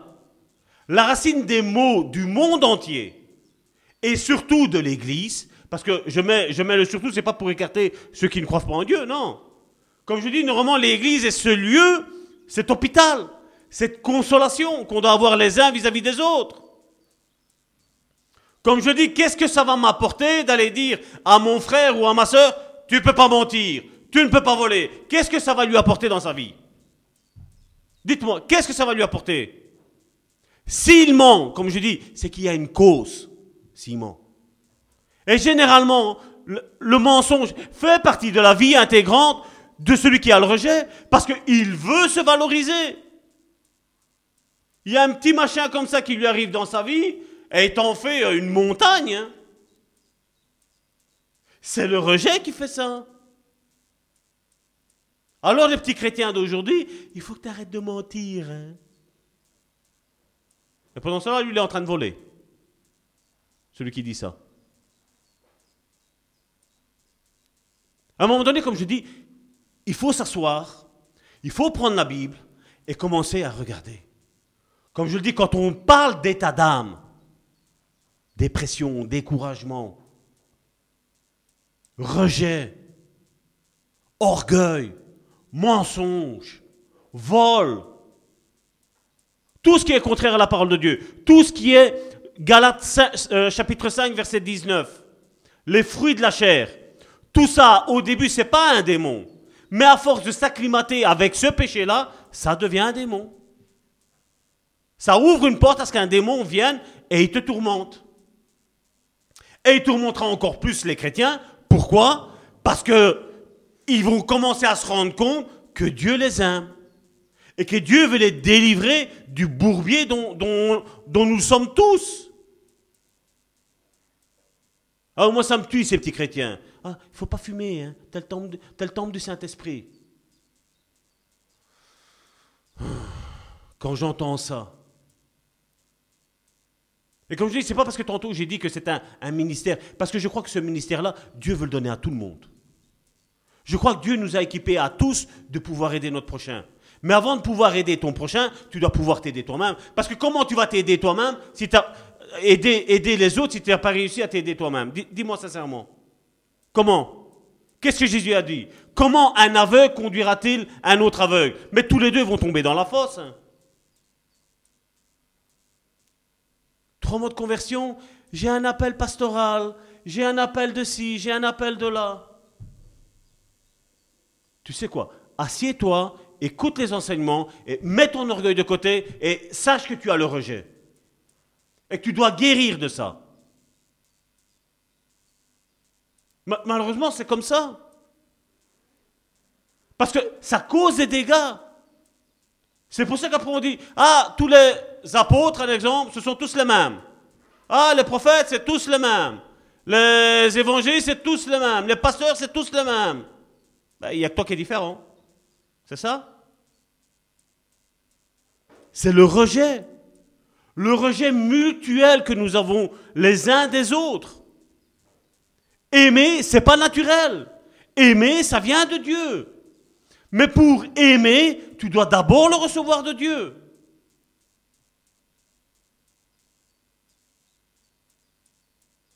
Ah, là, oui. Là, regardez, c'est ce que je vous disais. Regardez un petit peu dans, dans les couples. Tu sais mettre la prochaine, Johnny? C'est une diapo. On ne voit pas bien la fin. Vous avez, donc vous qui regardez à votre extrême gauche, vous avez le mari. Vous avez la femme à droite, dans le fond. Hein. Vous voyez la distance qu'il y a entre les deux. Et vous voyez Dieu tout au-dessus. Vous voyez? Plus la femme va se rapprocher de Dieu, plus l'homme va se rapprocher de Dieu, qu'est-ce qui va se passer la distance entre, entre les deux? Qu'est-ce qu'elle fait? Elle raccourcit. Plus la femme s'approche de Dieu, et plus l'homme s'approche de Dieu, communion à travers la prière, la méditation de la parole, la louange, l'Église surtout, à travers tous ces éléments-là, plus les deux se rapprochent de Dieu, et plus Dieu les rapproche tous les deux. Parce que ça aussi, comme je disais la semaine dernière sur l'esprit religieux, dans la délivrance euh, chapitre 3. Non, moi, plus de relations sexuelles avec mon mari. Je me consacre au Seigneur. Ah, moi, je ne veux plus si. Moi, je. Non, moi, c'est tout, tout avec le Seigneur. C'est l'esprit religieux qui est là. C'est un esprit religieux, ça. Parce que Dieu sait. Qu'est-ce que, Dieu faisait dans le jardin d'Éden? Dieu venait seulement qu'au soir. Et la journée, qu'est-ce qui se passait? Ben, L'homme et la femme, mari et femme, qu'est-ce qu'il y avait? Il y avait une discussion. Il y avait un dialogue. Il y avait un discours. L'un apprenait à connaître l'autre et l'autre apprenait à connaître l'autre. Mon chéri, qu'est-ce que tu aimes bien? Des pâtes avec des lentilles. Non, non, pas des lentilles. Esaü, après, il y a, un danger avec des lentilles. Je, vous fais rire, c'est pour déstresser un petit peu. Hein. Parce que je sens que même sur Internet, ça, je sens que ça, ça bouillonne. Je sens que ça commence à bouger de plus en plus, je crois. C'est une bonne chose. Parce que Dieu veut vous délivrer. Mais qu'est-ce qui se passait? Il parlait. Combien sont mari et femme? Euh, Comme je dis, mari et femme sur papier. Mais en réalité, combien sont déjà divorcés? Ils sont spirituellement quasi divorcés. Il n'y a plus de dialogue. On ne sait plus se parler calmement. On ne sait plus dialoguer, raisonner ensemble sur un problème, sur un souci. C'est bon, comme je vous disais tantôt, 20, 20 ou 25 ans comme ça. Plus un mot il se laissait. Et comme je dis, la même chose après, il n'y avait plus d'intimité entre deux. Comment vous voulez qu'un couple va bien? Mais là, on voit qu'il y a l'emprise de l'ennemi qui est là. Pourquoi? Qu'est-ce qui va se passer à un moment donné? Parce que un tient, tient, tient, tient, et après, à un moment donné, ben voilà. Une femme arrive près du mari. Oh, si mon, mari serait comme toi, hein. ah, Ma femme m'a jamais dit ça, moi. Hein? La même chose, l'homme qui dit à sa femme, hein, t'es une incapable. Et après, on voit une étrangère. Ah non, si ma, si ma femme serait comme toi, ce serait autre chose. hein. Et à quoi on arrive? Un divorce. Et s'il y a des enfants, qu'est-ce qui se passe? Je vais vous dire, l'ennemi, comment il travaille. Et ça, je mets mes deux mains à couper et mes deux pieds à couper. hein.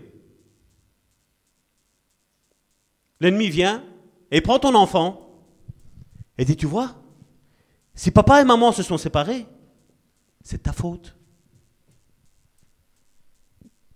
T'es encombrant dans leur vie. L'ennemi vient et discute comme ça, ouvertement avec nos enfants. Tant que nous, on est en train de pleurer, un exemple pour les couples qui sont divorcés, parce que comme je dis, pour moi, dans un divorce, c'est toujours du 50-50. Toujours. Il n'y a pas de 49-51, non. C'est du 50-50. Parce que si on prend le temps de communiquer, ça n'arrive pas. Et je parle en connaissance de cause. Où ma femme n'était juste bonne qu'à faire un enfant et c'est tout. Je parle en connaissance de cause.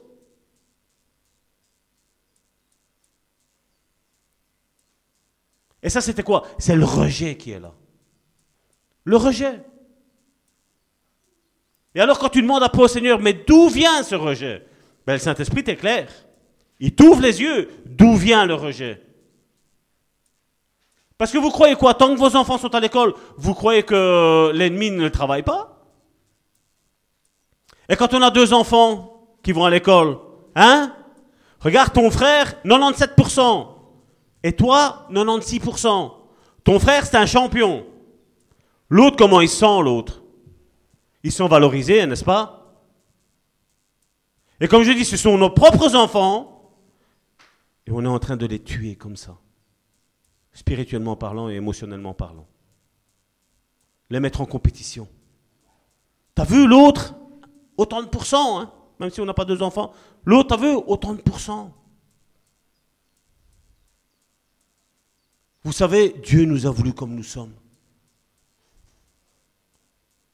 Vous savez, Dieu nous a voulu tels que nous sommes.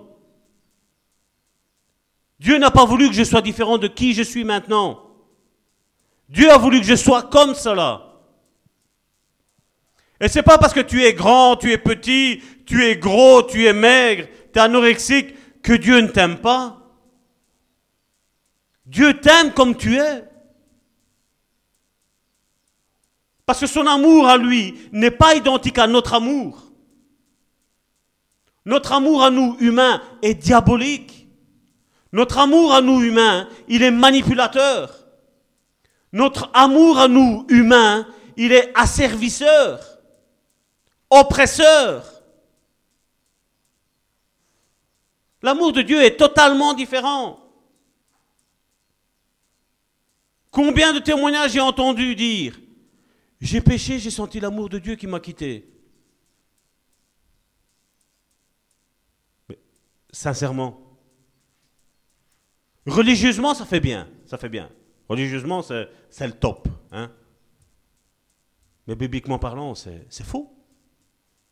C'est faux. Dieu n'est pas là pour nous mitrailler au moindre péché, en train de nous épier que on est, on est tombé.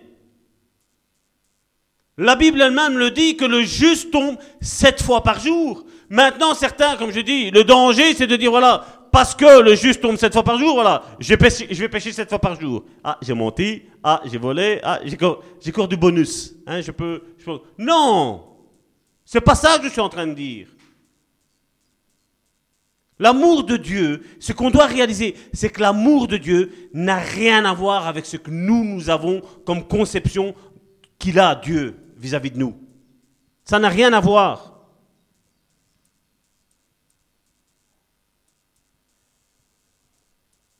Jésus nous l'a dit clairement, Jean chapitre 10, verset 10. Jésus nous a dit ce que lui est, et il nous a dit ce que le diable est. Qui il est réellement, le diable? On, ne le sait même pas hein, aujourd'hui. Vas-y. Le voleur ne vient que pour dérober, égorger et détruire. Moi je suis venu afin que les brebis aient la vie et qu'elles le soient dans l'abondance. Voilà ce que Jésus dit. Le voleur vient pour dérober ta joie, dérober ton mari, dérober ta femme, dérober tes enfants, dans le but après de les égorger et de les détruire. Tout ce que tu aimes, l'ennemi haït. Tout ce que tu aimes, toi. T'aimes tes enfants, ben, l'ennemi va essayer de, de te les dérober de te les égorger, de te les détruire. La même chose avec ton mari, la même chose avec tes parents, la même chose avec tout le monde, avec tes amis, avec ton église. Le rôle, Jésus nous a donné le rôle global de ce que l'ennemi est venu faire. Et qui pourrait me dire qu'il échoue? Je ne suis pas en train de l'élever, hein. Je suis en train de constater les dégâts. Mais j'ai dit stop. J'ai dit stop, je veux que vous sachiez la vérité. Je veux que vous sachiez comment vous défendre. Comment être guéri de ce rejet. Jésus a pris le nom, pour le diable de voleur. Que fait un voleur? C'est la question qu'il faut se poser. Pourquoi Jésus n'a pas, utilisé, n'a pas dit le diable? Non, il a dit le voleur. Parce qu'il espionne pour voir s'il y a moyen de s'engouffrer dans, de s'engouffrer dans la vie des personnes, dans l'intimité des personnes. Et le diable sait exactement ce qu'il fait. Il envoie ces jasons qu'on appelle démons ou esprits impurs pour venir te voler, t'égorger et détruire. C'est son rôle. Et le problème, c'est que le chrétien ne fait pas son rôle. Parce que Jésus nous a dit dans la deuxième partie qu'il est venu, lui, pour nous donner une vie en abondance. Alors, quand l'ennemi essaye de nous égorger, de nous dérober d'abord, qu'est-ce qu'on dit? Seigneur, pourquoi t'as permis ça? Combien aujourd'hui, dans, dans ceux qui ne croient pas en Dieu, ils ne croient pas en Dieu, mais quand il y a un mal qui arrive, Hein, Salvatore, si Dieu existerait, est-ce qu'il ferait ça? Et moi de le rétorquer, ça c'est pas mon Dieu qui fait ça.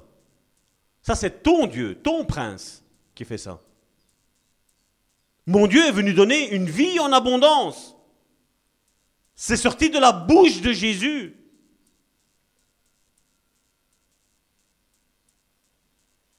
Et c'est tout le temps la même chose, hein. Vous allez le voir. Quand vous allez commencer la relation d'aide, que vous allez essayer d'aider les personnes, vous, vous allez les aider, et eux, qu'est-ce qu'ils vont faire? Ils vont vous détruire. C'est ce qu'ils vont essayer de faire. Ils vont vous rejeter. Parce que l'ennemi sait que comme tu lui as volé une âme, que lui, normalement, il est censé venir te voler, mais comme toi, tu lui as volé une âme à lui, une âme qui devait aller en enfer, tu la prends, tu la portes au paradis. Mais qu'est-ce que l'ennemi va faire? Tu m'as volé T'es un voleur, Salvatore. T'es un voleur, Karine. Il n'aime pas. On devient son ennemi. Maintenant, celui qui n'a pas de discernement des esprits, c'est sûr et certain qu'il se fait avoir. Mais combien de fois je l'ai dit à certaines personnes Aujourd'hui, je suis en train de t'aider. Demain, tu vas me poignarder. Non, ça va tourner. Non, avec, avec ce que tu as fait. Avec ce que tu as fait avec moi. Et après, coup de poignard. Mais c'est notre ministère. C'est le ministère de tout chrétien. Parce que comme je vous dis, le rejet, même si vous en êtes guéri, il va essayer de revenir. Et je ne suis pas là pour vous décourager. Seulement, comme je dis, je vous apprends à comment combattre le rejet. Quelle est l'attitude que nous devons avoir face au rejet? Et comme je dis, je suis en train de vous le dire là, mais j'ai vaincu ça. Je l'ai vaincu. Et vous savez le vaincre. Maintenant, comme je vous dis, ça revient tout le temps. Ça revient tout le temps. Ça revient tout le temps. Il essaye de prendre sa place. Mais je dis non, parce que ma méthode à moi, maintenant, a changé de comment l'attaquer.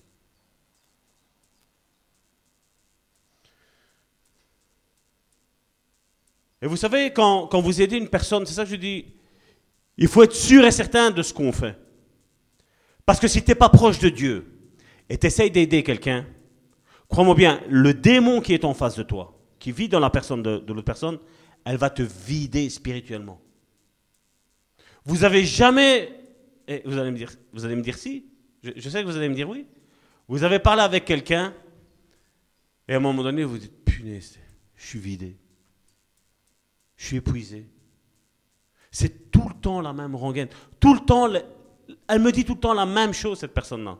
Ça vous est jamais arrivé? C'est tout le temps ça. hein. Et l'ennemi essaye de vider ceux qui essayent de guérir les autres personnes. Parce que vous êtes la proie. À limite, celui qui a le rejet, déjà, quasi, il lui appartient, quelque part. Même si ce n'est pas tout à fait vrai, mais quelque part, il lui appartient parce qu'il sait bien qu'au final, il va tomber dans son filet. Il sait bien. Mais quand tu es guéri, ben, il va revenir pour attaquer. Il va revenir.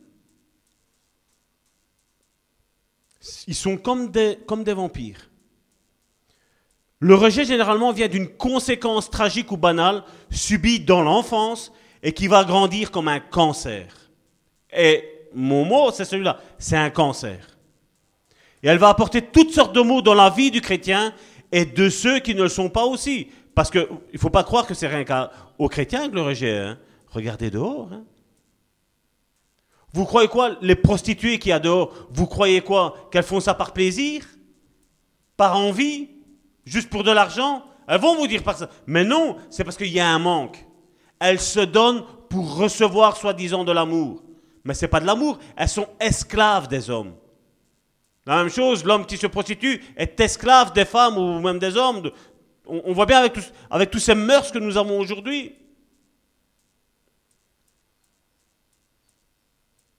Les gens sont mal dans leur peau.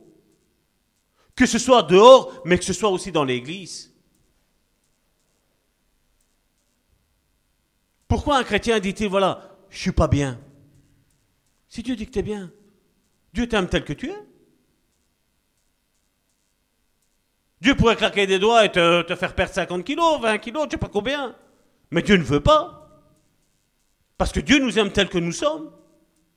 Lui ne regarde pas à l'apparence, nous le savons. Il ne regarde pas à notre force, il ne regarde pas à notre capacité.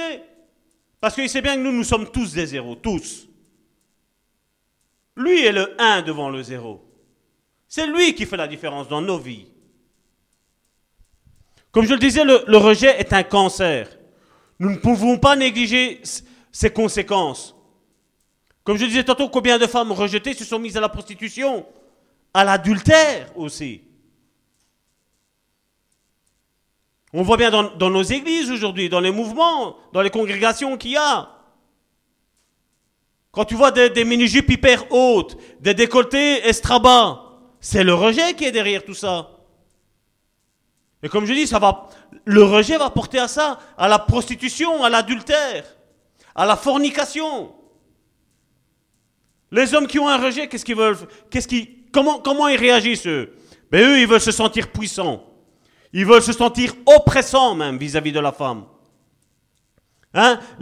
Quand je vois certains que, Waouh, comme je dis, je suis pas là en train de parler pour ceux qui sont bien physiquement parlant. Je suis pas en train de parler pour ça. Mais c'est quoi? C'est pour charmer? Pour charmer? Charmer les autres? L'adultère, c'est ce qui va conduire. Maintenant, je ne dis pas qu'il faut se délaisser, c'est pas ça que je suis en train de dire. Mais nous savons comment nous habiller modestement, tous, hommes, femmes. Nous savons comment nous habiller, non? Il n'y a pas besoin d'exposer nos corps pour dire que on plaît. hein. Certains ont ri sur Facebook, j'ai mis, voilà, sœur, tu, tu veux un mari hyper spirituel, un homme de Dieu, et, et tu t'aguiches comme ça, euh, à moitié nu. Comment tu veux attirer un homme spirituel dans, dans ta vie en étant dénudé, en, agissant charnellement Et certains y croient. Le rejet les fait croire à ça. Combien, combien d'hommes veulent que les femmes les désirent? Combien? L'aspect extérieur, alors que l'aspect intérieur est complètement détruit. Ça, c'est les causes du rejet. Les enfants qui ne se sentent pas aimés par leurs parents, ben, ils vont chercher vis-à-vis d'autrui. Exemple, les camarades qui vont les pousser à faire des choses pour se sentir acceptés. Et comme je disais tantôt, on va même aller jusqu'à mentir.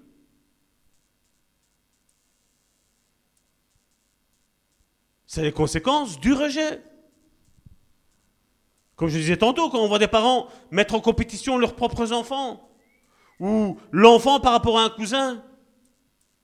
Ah, moi, mon fils, il gagne 2000 euros par mois. Ah, moi, 2127,57 euros. Ah, moi, le mien, 3227 euros. Mon fils a acheté la dernière Ferrari. Et alors? Et alors? L'esprit de compétition, c'est le rejet qui est derrière tout ça. Vous voyez, depuis tantôt, je suis en train de parler de, divers états d'âme qu'il y a et de choses que nous disons. Et je vous montre où ce qu'elle est, où ce qu'elle est la racine.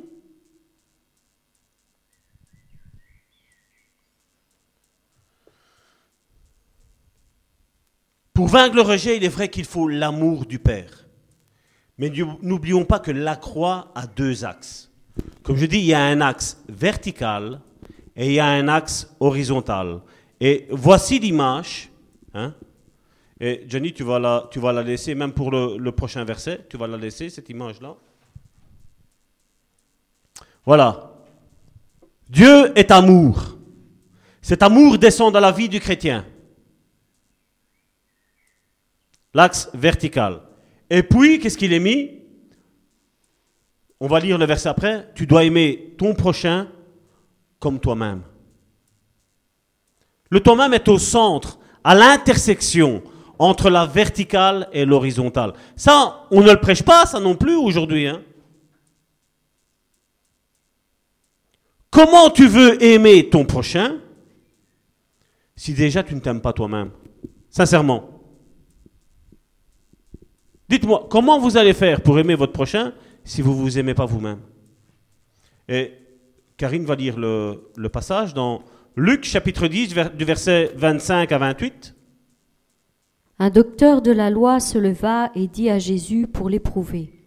Maître, que dois-je faire pour hériter de la vie éternelle? Jésus lui dit, Qu'est-il écrit dans la loi? Qui lis-tu? Il répondit, Tu aimeras le Seigneur Dieu de tout ton cœur, de toute ton âme, de toute ta force et de toute ta pensée, et ton prochain comme toi-même. Tu as bien répondu, lui dit Jésus. Fais cela et tu vivras. Donc vous voyez, Jésus, qu'est-ce qu'il, la finalité de Jésus quand il lui a donné ce qu'il avait à faire, qu'est-ce qu'il a dit? Fais ça et tu vivras. Donc tu aimes Dieu, tu aimes ton prochain comme toi-même. Mais comme toi-même est mis en dernier, qu'est-ce qu'on dit? D'abord, je dois aimer Dieu. Après, je dois aimer mon prochain. Et après, je dois m'aimer moi-même. C'est pas ça que ça veut dire. Hein Certains vont même aller dire que c'est tout moi d'abord, je dois apprendre à m'aimer, hein, donc tout pour moi, et après j'aimerai les autres. Non, non, c'est pas ça que Dieu veut dire. L'axe, comme je dis, il descend. Dieu est amour. Son amour me transperce de part en part. Esprit, âme et corps. Je reçois cet amour dans ma vie. Et comme c'est ça que je dis, c'est ça que je n'arrive pas à croire. Je n'arrive pas à croire que quelqu'un qui se dit converti n'ait pas la compassion pour son prochain. Quand son prochain passe par des moments durs, à la place de le soulever, c'est vraiment, c'est prendre une fourche et quasi lui enfoncer dans le tibia, quoi.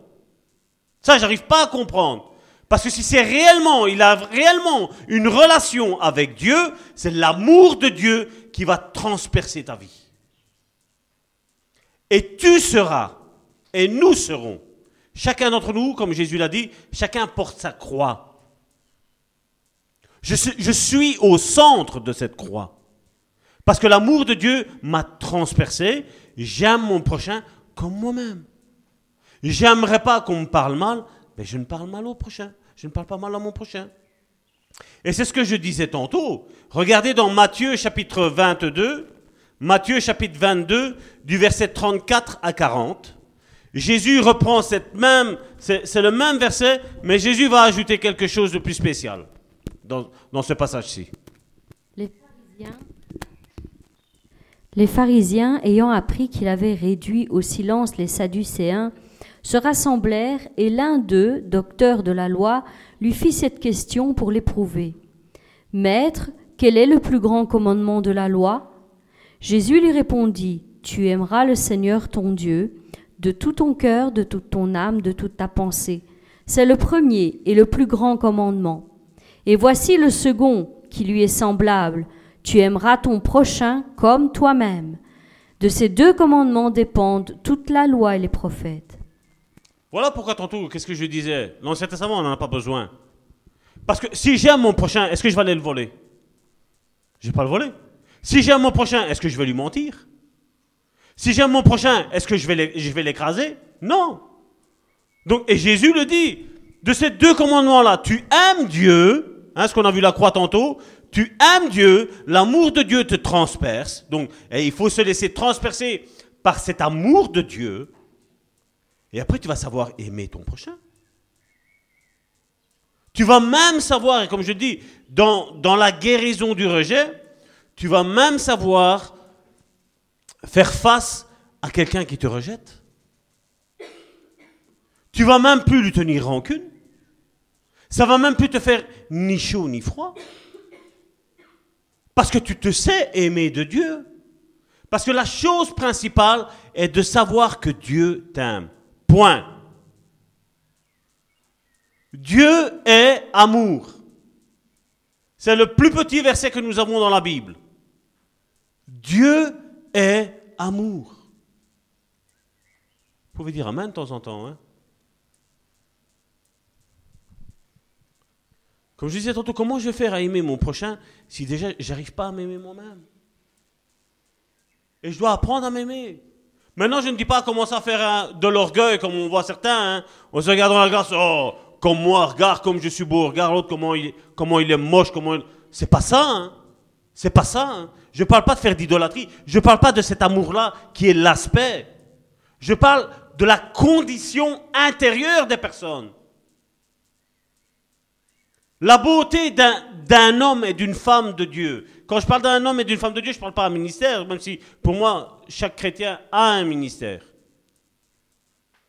Ce n'est pas de la beauté qu'il a, du costume qu'il porte, de la voiture qu'il a, de, de l'argent qu'il a, de la maison qu'il a. C'est pas ça. La beauté que Dieu regarde, c'est la bonté qui est en toi. Quand Dieu voit le fruit de l'esprit de Galates, on en a parlé, Galates chapitre 5 verset 22, quand tu vois l'amour, la paix, la joie, la, bien, bienséance, l'humilité, quand Dieu voit ça, l'autocontrôle face à une situation, quand Dieu voit ça, Dieu tombe amoureux de toi. Parce que Dieu voit le caractère de son Fils qui est, qui est imprégné, incarné en toi. Et le fruit de l'esprit, tu ne l'as qu'en étant en communion avec Dieu. Parce que moi j'ai déjà vu, hein, on fait le culte, tu les vois pendant l'église, Alléluia, Alléluia, on les voit comme ça. La porte à peine est sortie, tu les vois tout énervés. Mais tu es en communion avec qui? Avec la colère. Mon Dieu n'est pas colère. Mon Dieu tout d'abord est amour. Après, si on désobéit, là il y a la colère. Là, je suis tout à fait d'accord avec vous. Mais si tu ne désobéis pas à ses commandements, Dieu ne sera pas colère avec toi. Dieu sera avec amour. T'as jamais vu que tu parles avec des personnes calmement et la personne en face, bam, tu m'attaques Tu parles pour moi Qu'est-ce qui se passe On est en train de parler, on est en train de discuter, on est en train d'avoir une conversation. J'essaie de t'aider, mon frère, ma soeur. J'essaie de t'aider. mais, mais calme, calme, calme. Comme je disais tantôt. Ah non, moi je suis humble. Tu leur dis qu'ils sont orgueilleux. Ah, mais je suis pas, je suis pas orgueilleux, moi. Je ben, je sais pas, moi. Pourquoi tu es comme ça? Pourquoi? Regardez les enfants. Un enfant, quand, euh, quand ils sont qu'est-ce qu'il fait? On va prendre papa ou maman. Alors les parents sont occupés. Mon chéri, attends après. L'enfant recule. Bon, papa n'a pas voulu, je vais aller chez maman. Maman, j'ai pas le temps, regarde, maman est en train de repasser, maman est en train de laver. Hein. Une excuse, comme je dis, valable. C'est valable pour l'un et pour l'autre. J'ai pas le temps. Ben, L'enfant commence déjà à travailler avec son rejet. L'ennemi, tu vois ton papa et ta maman, qu'est-ce que je t'avais dit? Tu vois, ils t'aiment pas. Ils n'ont pas de temps pour toi. alors qu'est-ce que ça commence? Tu as l'enfant qui commence à dire Hey, je suis là. Mais il dit pas, hey, je suis là. Comment il fait? Il crie. Il fait du chambard. Il met tout le bazar dans la maison. Tout ça pour dire quoi? Hey, papa, hey, maman, je suis là. Hein. J'ai besoin d'amour. Hein. J'ai besoin d'attention. Hein. Et alors, comment les parents réagissent? Qu'est-ce que je t'ai dit? Range ça, fais ci, fais là, file dans ta chambre. Rejet en bas, rejet en haut. Oups. Hein? Pourquoi la Bible nous parle de l'autocontrôle dans le flux de l'esprit? C'est pour savoir justement réagir vis-à-vis d'autrui. Face aux attaques qu'on reçoit, aux menaces qu'on reçoit. Non seulement de personnes qu'on voit, mais aussi de l'ennemi qui vient aussi te susurrer des choses. Te dire, t'es pas belle. Regarde ce vêtement-là, il te grossit. Sincèrement, vous croyez qu'un vêtement vous grossit? Sincèrement. Parce que moi, ça, je l'ai déjà entendu. Hein. Ce vêtement-là, il me rend plus grosse. Le blanc, ça affine. On est comme on est. Apprends à t'aimer. Hein. Regarde-toi dans la glace et dis-toi, tu es une créature merveilleuse. C'est Dieu qui t'a tissé comme ça. Je sens qu'il y a des styles d'angoisse. Je sens qu'il y a des gorges serrées, n'est-ce pas? Dieu t'aime tel que tu es. Même que tu es une femme, que tu fais 1m90. Et alors? Tu seras passé les poussières au-dessus des, meubles. C'est magnifique, il y a des avantages. Mais généralement, les femmes, les femmes, parce que le plus, je sais que les femmes sont plus expressives. Nous, les hommes, on dit non. Moi, je suis un homme, je dois me taire, moi, j'ai pas le rejet, moi, moi, non, moi, non. Mais les femmes, qu'est-ce qui, quelles sont les, il n'y a pas des discussions dans vos têtes Hein? Il n'y a pas des pensées?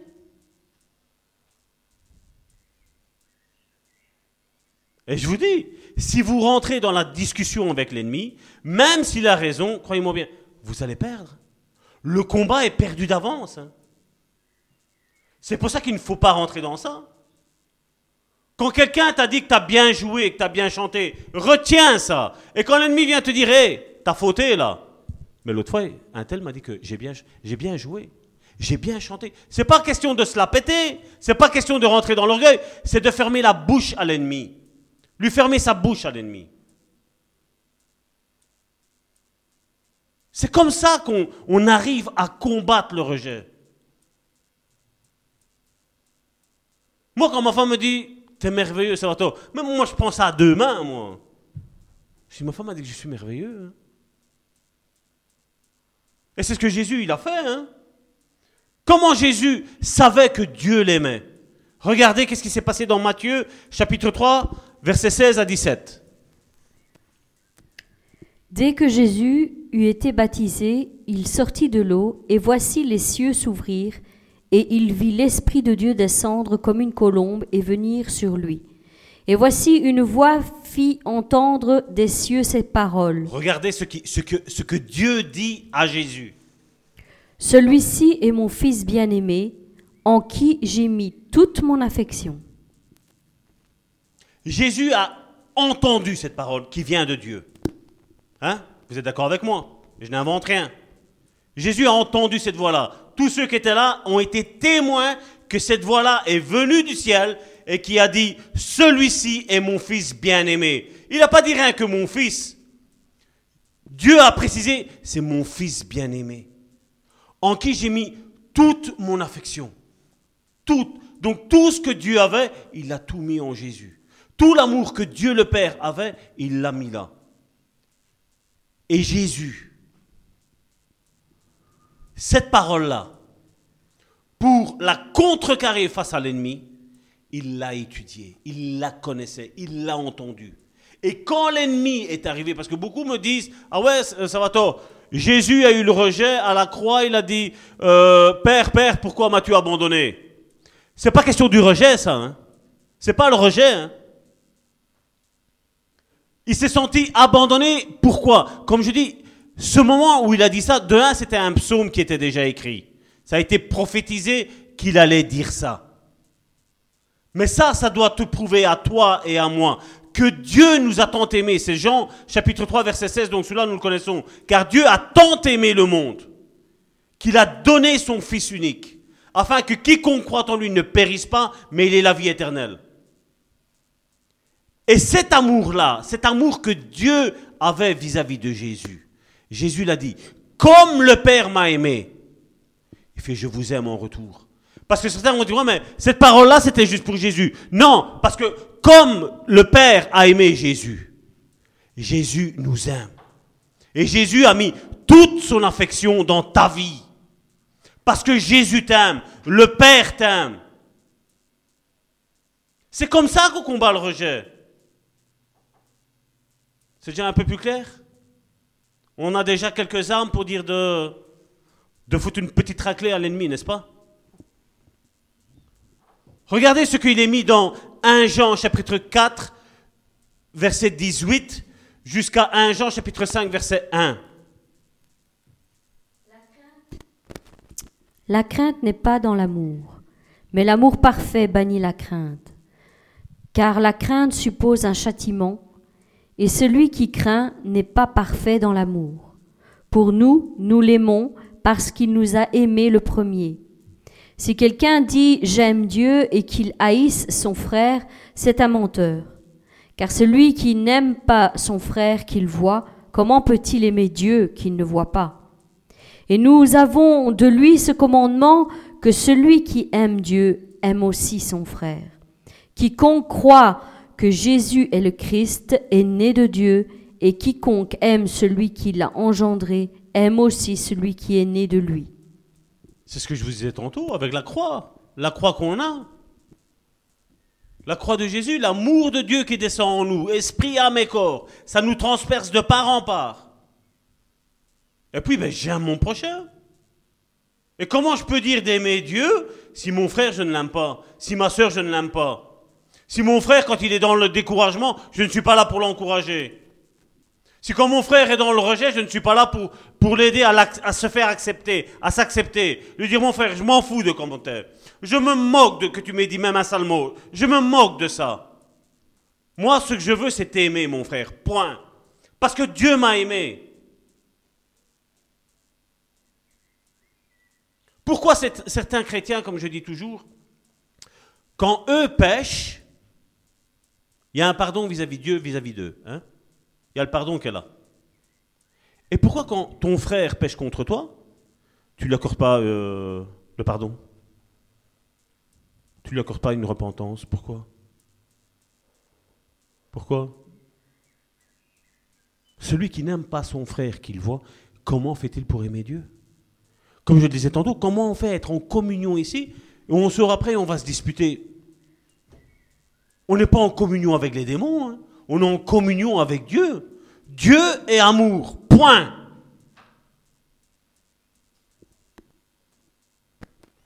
Un Jean chapitre 4 du verset 7 à 12. On va arrêter après avec les versets. On va prendre les versets ici parce que j'ai envie que vous réalisez et on verra euh, si la semaine prochaine on va continuer cela. On va, on va voir comment on va faire. 1 Jean chapitre 4 du verset 7 à 12. Bien-aimés, aimons-nous les uns les autres, car l'amour de Dieu car l'amour est de Dieu, et quiconque aime est né de Dieu et connaît Dieu. Celui qui n'aime pas n'a pas connu Dieu, car Dieu est amour. L'amour de Dieu a été manifesté envers nous en ce que Dieu a envoyé son Fils unique dans le monde, afin que nous vivions par lui. Et cet amour consiste non point en ce que nous avons aimé Dieu, mais en ce qu'il nous a aimés et a envoyé son Fils comme victime expiatoire pour nos péchés. Bien-aimés, si Dieu nous a aimés, ainsi aimés, nous devons aussi nous aimer les uns les autres. Personne n'a jamais vu Dieu. Si nous nous aimons les uns les autres, Dieu demeure en nous et son amour est parfait en nous. Je crois que c'est clair, non? Est-ce qu'il y a quelqu'un qui doute encore de l'amour de Dieu à ses propos? Non, Dieu nous aime. Peu importe si Pierre, Paul, Jacques, Jean dans la barque, ils nous aiment pas. Il y a un chant comme ça hein, à l'école du dimanche. Peu importe. On ne peut pas plaire à tout le monde. Tout le monde n'est pas obligé de nous, nous aimer. Ce qui compte, c'est que tu aies des personnes alentour de toi qui t'aiment, point. Et quand l'ennemi vient te dire, regarde, celui-là, il t'aime pas, c'est pas grave. Un tel, un tel, un tel, un tel, un tel, il m'aime. Tous les jours, on s'entend, tous les jours, on parle, on, prend des nouvelles les uns, les uns des autres.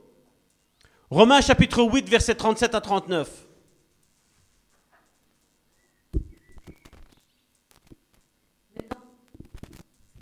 Mais dans tout ce qui nous arrive, nous sommes les grands vainqueurs par celui qui nous a aimés. Oui, j'en suis sûr, rien ne pourra nous séparer de l'amour de Dieu que Dieu a montré dans le Christ Jésus, notre Seigneur. Ni la mort, ni la vie, ni les anges, ni les esprits, ni le présent, ni le présent, ni l'avenir, ni tous ceux qui ont un pouvoir, ni les forces d'en haut, ni les forces d'en bas, ni toutes les choses créées, rien ne pourra nous séparer de l'amour de Dieu. C'est bizarre, dans ce, dans ce chapitre-là, deux fois il dit rien ne pourra nous séparer de l'amour de Dieu. Donc, est-ce qu'il y a encore quelqu'un qui doute encore de l'amour de Dieu vis-à-vis de lui? Non, Dieu t'aime. Peu importe ce que les autres t'ont dit, peu importe. Dieu t'aime. C'est la chose la plus principale. L'essence de Dieu, c'est l'amour. C'est l'amour. Maintenant, la Bible nous dit que nous reconnaîtrons nos frères à l'amour que nous avons les uns des autres. C'est tout. Tu reconnaîtras ton frère et ta sœur si elle te manifeste de l'amour et si tu lui manifestes de l'amour. Adam, quand, quand il a vu Ève, il n'a pas pensé comme un homme penserait, oh, une femme. Il n'a pas eu cette pensée-là. Adam a pensé, voilà, maintenant je suis plus tout seul. Maintenant, je vais avoir quelqu'un avec qui mes états d'âme, je vais pouvoir parler avec. Elle va pouvoir me conseiller, elle va pouvoir m'aider, elle va pouvoir m'épauler. La même chose, moi j'ai fait ça avec elle. Ça va tort, donc c'est Adam et Karine c'est Ève. Et après Ève, qu'est-ce qu'elle dit? Ben voilà, maintenant là, je, là je l'ai aidé, mais quand ça va pas aller, ben voilà, mon mari, mon mari va être là. Et c'est comme ça que ça doit aller. Autre chose que ce qu'on voit aujourd'hui dans les églises. Quoi, ça ne va pas? Parce que ça aussi, ça nous est arrivé. Ça ne va pas? Allez, divorcer. Après, toi, tu essayes d'aider. C'est pas nous hein, qu'on nous a dit aller divorcer. C'était à un couple. Quand on a, on a mis les pieds dans le plat, parce que on a ressenti, je crois que je l'avais expliqué ce, témoignage-là, on a ressenti que ça n'allait pas dans le couple, qu'on a essayé de les aider. Bon, on était les méchants. Mais fais ton travail de pasteur quand même. Si tu es pasteur, aide-les. Mais qui est divorcé? Dieu n'a pas créé le divorce et Dieu ne veut pas le divorce. Éphésiens chapitre 2 du verset 4 à 5, 4 euh, à 7. Mais Dieu est riche en pitié et il nous aime d'un grand amour. C'est pourquoi, à nous qui étions morts à cause de nos fautes, il nous a donné la vie avec le Christ. Oui, vous êtes sauvés par grâce à la bonté de Dieu, avec le Christ Jésus. Il nous a réveillés de la mort et avec lui encore, il nous a fait s'asseoir dans les lieux, dans les cieux. Ainsi, en montrant sa bonté pour nous dans le Christ Jésus, Dieu a voulu prouver pour toujours la richesse extraordinaire de ses bienfaits. Je crois que Dieu est riche en amour, est grand en amour. Pourquoi aller chercher l'amour ailleurs que en Dieu? Pourquoi? Dites-moi pourquoi. On n'a pas de réponse. Non, mais j'ai besoin. Te tracasse pas. Laisse-toi remplir de l'amour de Dieu. Laisse-toi remplir de l'amour de Dieu. Dieu va faire le reste. Dieu va t'aider. Tantôt, Karine avait déjà pris le passage de Ephésiens, chapitre 3, du, du verset 14 à 21, où ce qui était, ce qui était l'essentiel de ce passage-là. Donc, je vais, comme ça, on va, on va prier un petit peu. Et on va arrêter là. Éphésiens chapitre 3 du verset 14 à 21. À un moment donné, il dit, afin qu'étant enraciné et fondé dans l'amour, vous puissiez comprendre. Donc, en étant enraciné et fondé dans l'amour, vous puissiez comprendre. Donc, si tu n'es pas enraciné dedans, si tu n'es pas enraciné dans l'amour de Dieu, tu pourras pas comprendre ce que c'est l'amour. Quand une personne va te rejeter, tu vas, tu vas mordre aussi. Et ça va être comme deux chiens enragés. C'est la même chose. Nous allons voir la semaine prochaine les causes du rejet. Les causes, nous allons le voir. Mais ici, le, le premier point ici qui était important, c'était de vraiment réaliser. Et comme je dis, si, je ne vais pas dire si, vous, je dis chacun connaît sa vie. Et je vous dis, je suis persuadé que 99% des chrétiens ont le rejet. Ont le rejet. Et la première base pour être guéri de ça, c'est d'avoir cet amour de Dieu, de comprendre cet amour de Dieu.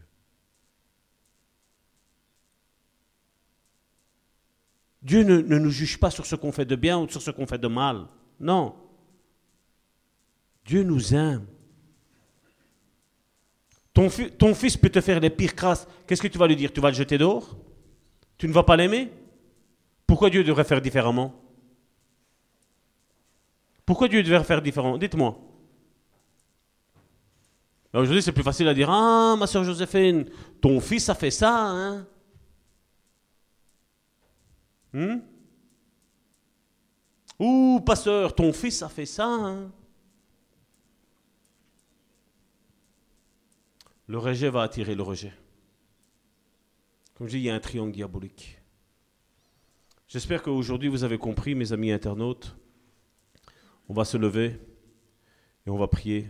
J'espère que mes chers amis, vous avez compris aujourd'hui que Dieu réellement nous aime, d'un amour qu'on ne peut ni mesurer, avec tous les maîtres que nous avons ici-bas sur cette terre, mais qu'on puisse réaliser hein, réellement comment, comment et combien Dieu nous aime.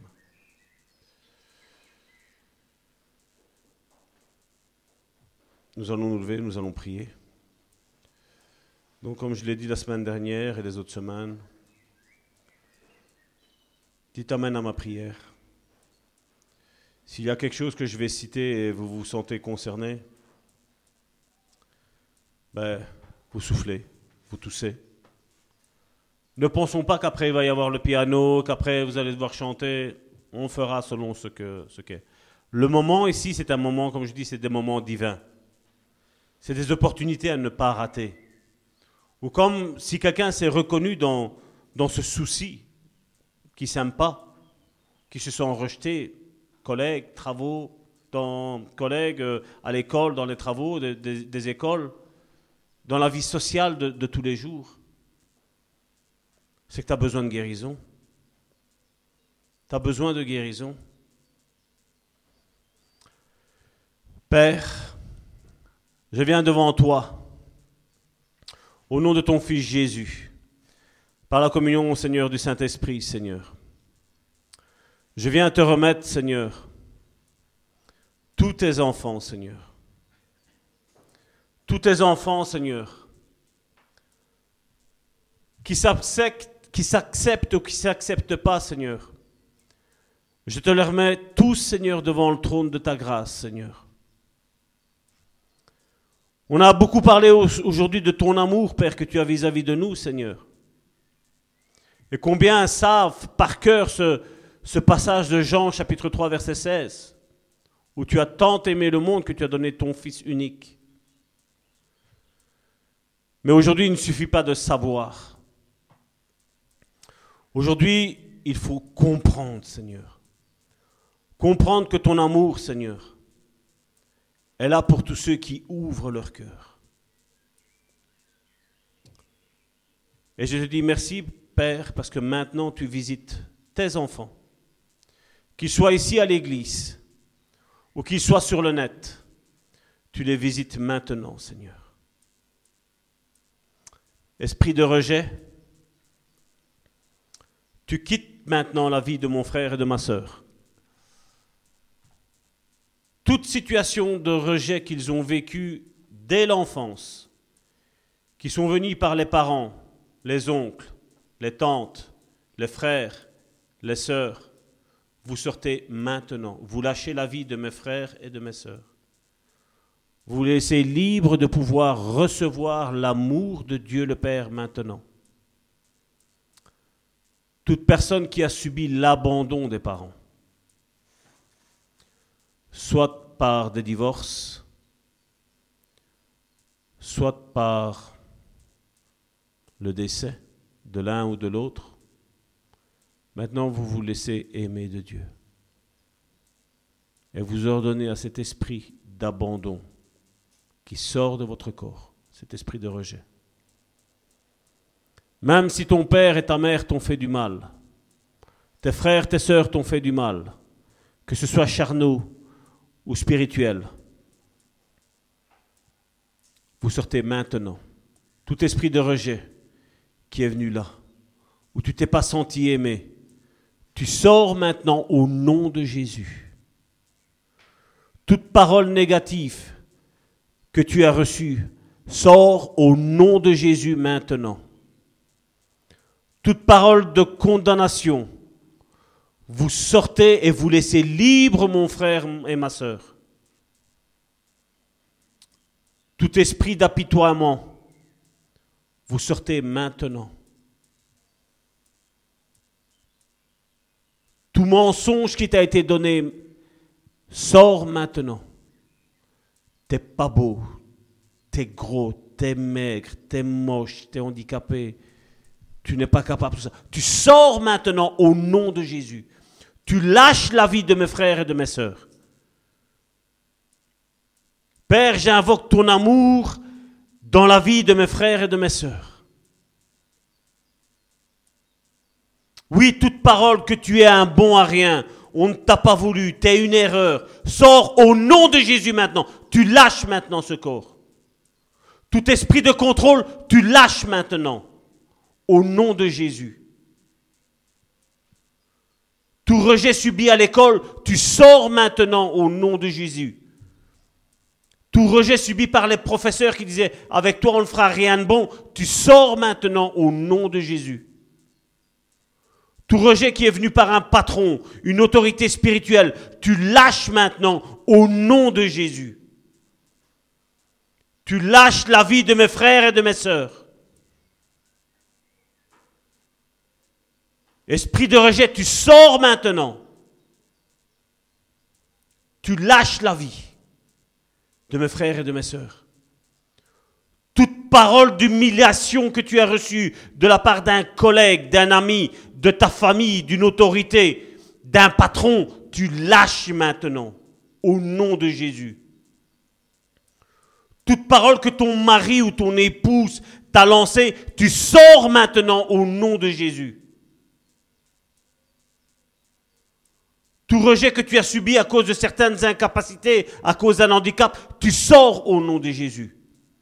Toute parole que tu as reçue parce que tu es, tu es différente des autres personnes, tu sors maintenant, tu lâches la vie de mes frères et de mes sœurs maintenant. Tout ce qui a bloqué au niveau de la parole, du langage, de l'assurance, tu lâches maintenant au nom de Jésus. Tout ce qui t'empêche de t'exprimer maintenant, tu lâches au nom de Jésus. Tout rejet, toute parole que tu t'es lancée contre ton corps. Tu es trop grand, tu es trop petit, tu es trop gros, tu es trop grand, tu es, moche. Tu sors au nom de Jésus maintenant. Toute puissance contre ton identité en Christ est expulsée dehors maintenant. Tout ce qui lutte contre ton identité en Christ, tout ce qui lutte contre, que tu ne puisses pas recevoir l'amour de Dieu le Père, sort maintenant au nom de Jésus. Agis puissamment maintenant, Seigneur. Et je te dis merci, Seigneur, parce que tu visites là maintenant, Seigneur. Tout ce que vous pensez que c'était normal, qu'on disait que c'était normal qu'on disait ça de vous, tu sors maintenant au nom de Jésus. Parce que tu es qui Dieu dit que tu es. Et tu ne t'identifies pas avec tes détresses, avec tes maladresses, avec ton handicap, avec, avec ton immaturité. Tu ne t'identifies pas avec ça. Tu sors maintenant au nom de Jésus. Tout rejet qui, qui veut te faire faire des choses pour attirer l'attention sur toi, tu sors au nom de Jésus maintenant.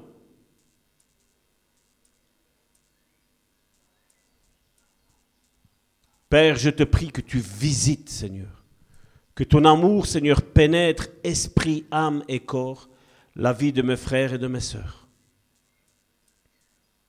Oui, ils sont tous une créature merveilleuse. Une créature, Seigneur, que tu as fait passer du statut de créature à enfant de Dieu par l'acceptation de la mort à la croix de ton Fils. Tu agis maintenant. Esprit de rejet, tu lâches maintenant au nom puissant de Jésus. Saint-Esprit, prends la place. Bouscule cet esprit de rejet, Seigneur. Taille maintenant, Seigneur. Au nom de Jésus, Seigneur. Seigneur, je te prie pour tous les enfants qui sont là, qui écoutent, qui écouteront, Seigneur, qui sentent ce rejet, Seigneur. Je coupe ce lien de rejet, Seigneur, et je, les attache à toi, Père. Toi qui es le Père d'amour, Seigneur. Ils n'ont besoin de rien prouver.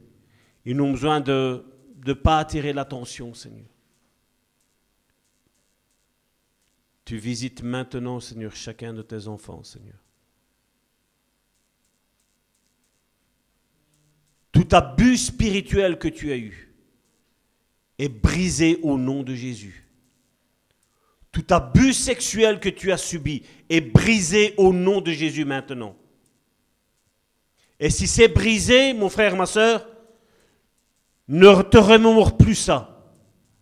Ne reviens plus en ça parce que c'est détruit, c'est anéanti, c'est tombé en poussière, c'est tombé aux oubliettes. Au nom de Jésus. Tout abus physique est détruit au nom de Jésus.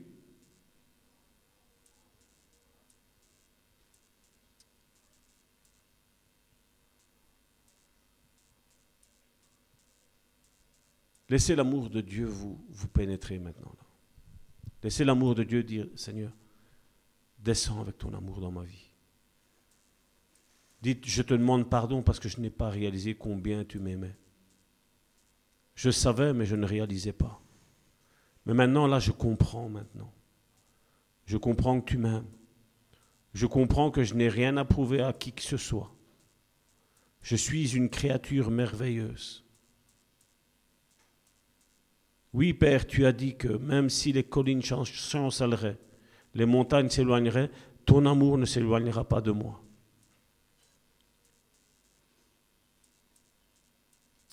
Seigneur Jésus, je te dis merci.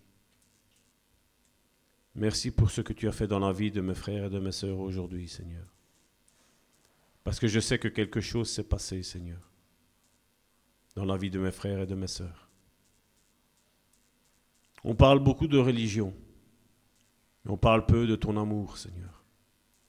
Cet amour qui est pur, cet amour qui excuse tout, qui pardonne tout. Cet amour qui ne cherche pas son propre intérêt. Non.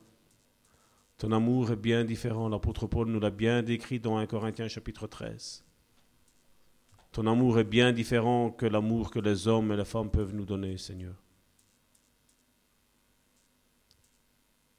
La prière que chaque chrétien, chaque disciple devrait faire, c'est Seigneur, je te demande pardon. Si vous voulez, vous pouvez la faire après moi.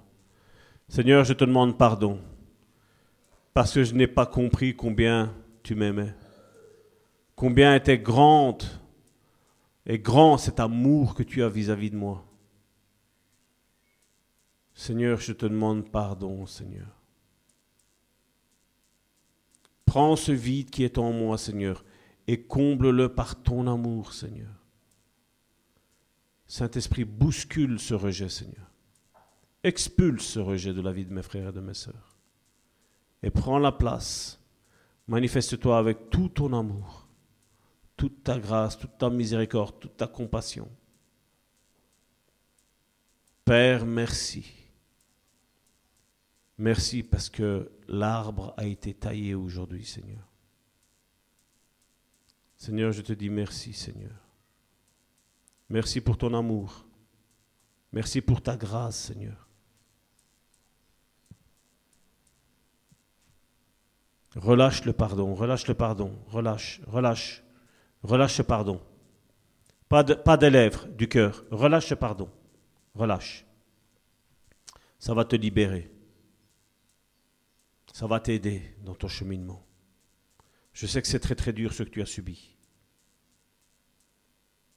Je sais que ce traumatisme t'a perturbé jusqu'à aujourd'hui.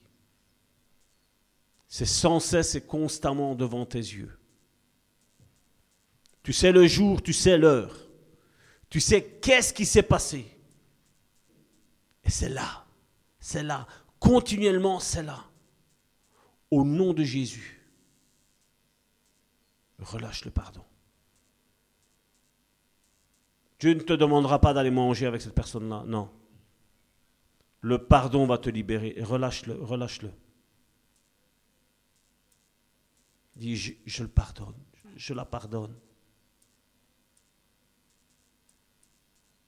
J'ai compris aujourd'hui que le plus important pour ma vie, pour combattre ce foutu rejet, c'était de comprendre, de réaliser, de sentir ton amour dans ma vie. Au nom puissant de Jésus. Amen.